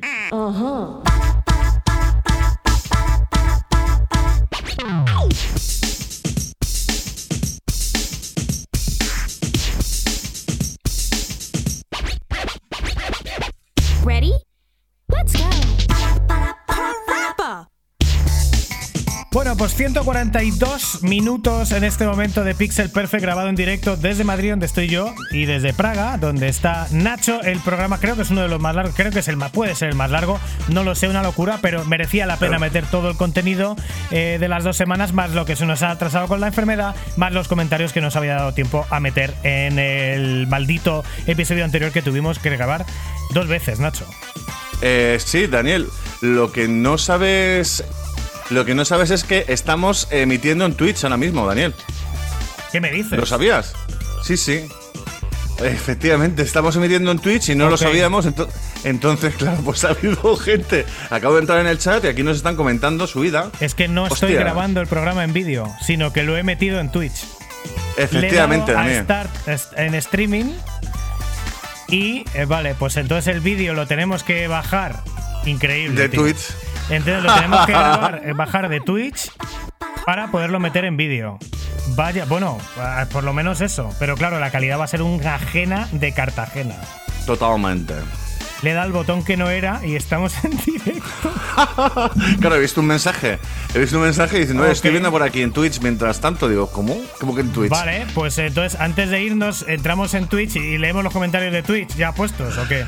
Ah, mira, pues a ver, que hay un montón. Entonces, a lo mejor tampoco. ah, Bueno, a ver, tampoco y tanto. ¿Cuánta gente Pero claro, hay? es que, es que como no hemos interactuado, obviamente, pues eh, hay poco, poco tema que decir aquí, Daniel. Hay poca gente ya. Eh, Ok, claro, y no me pero vamos, sale- está no me- partiendo el culo. Vale, genial. No me salen no me salen los comentarios antiguos. Pues nada, chicos, un placer haber estado en directo sin saberlo eh, en Twitch. Eh, para toda la gente, todo el rato que hemos estado diciendo que esto es en directo, que hay gente que no se lo cree y tal, pues mira, no, es que es en directo, que se está emitiendo en directo, la madre que me parió. En bueno, fin. chicos, todo cambia, nada permanece y aquí estamos nosotros para contároslo hasta pronto, hasta la semana que viene en la Euskal Encounter. Hasta luego, amiguetes.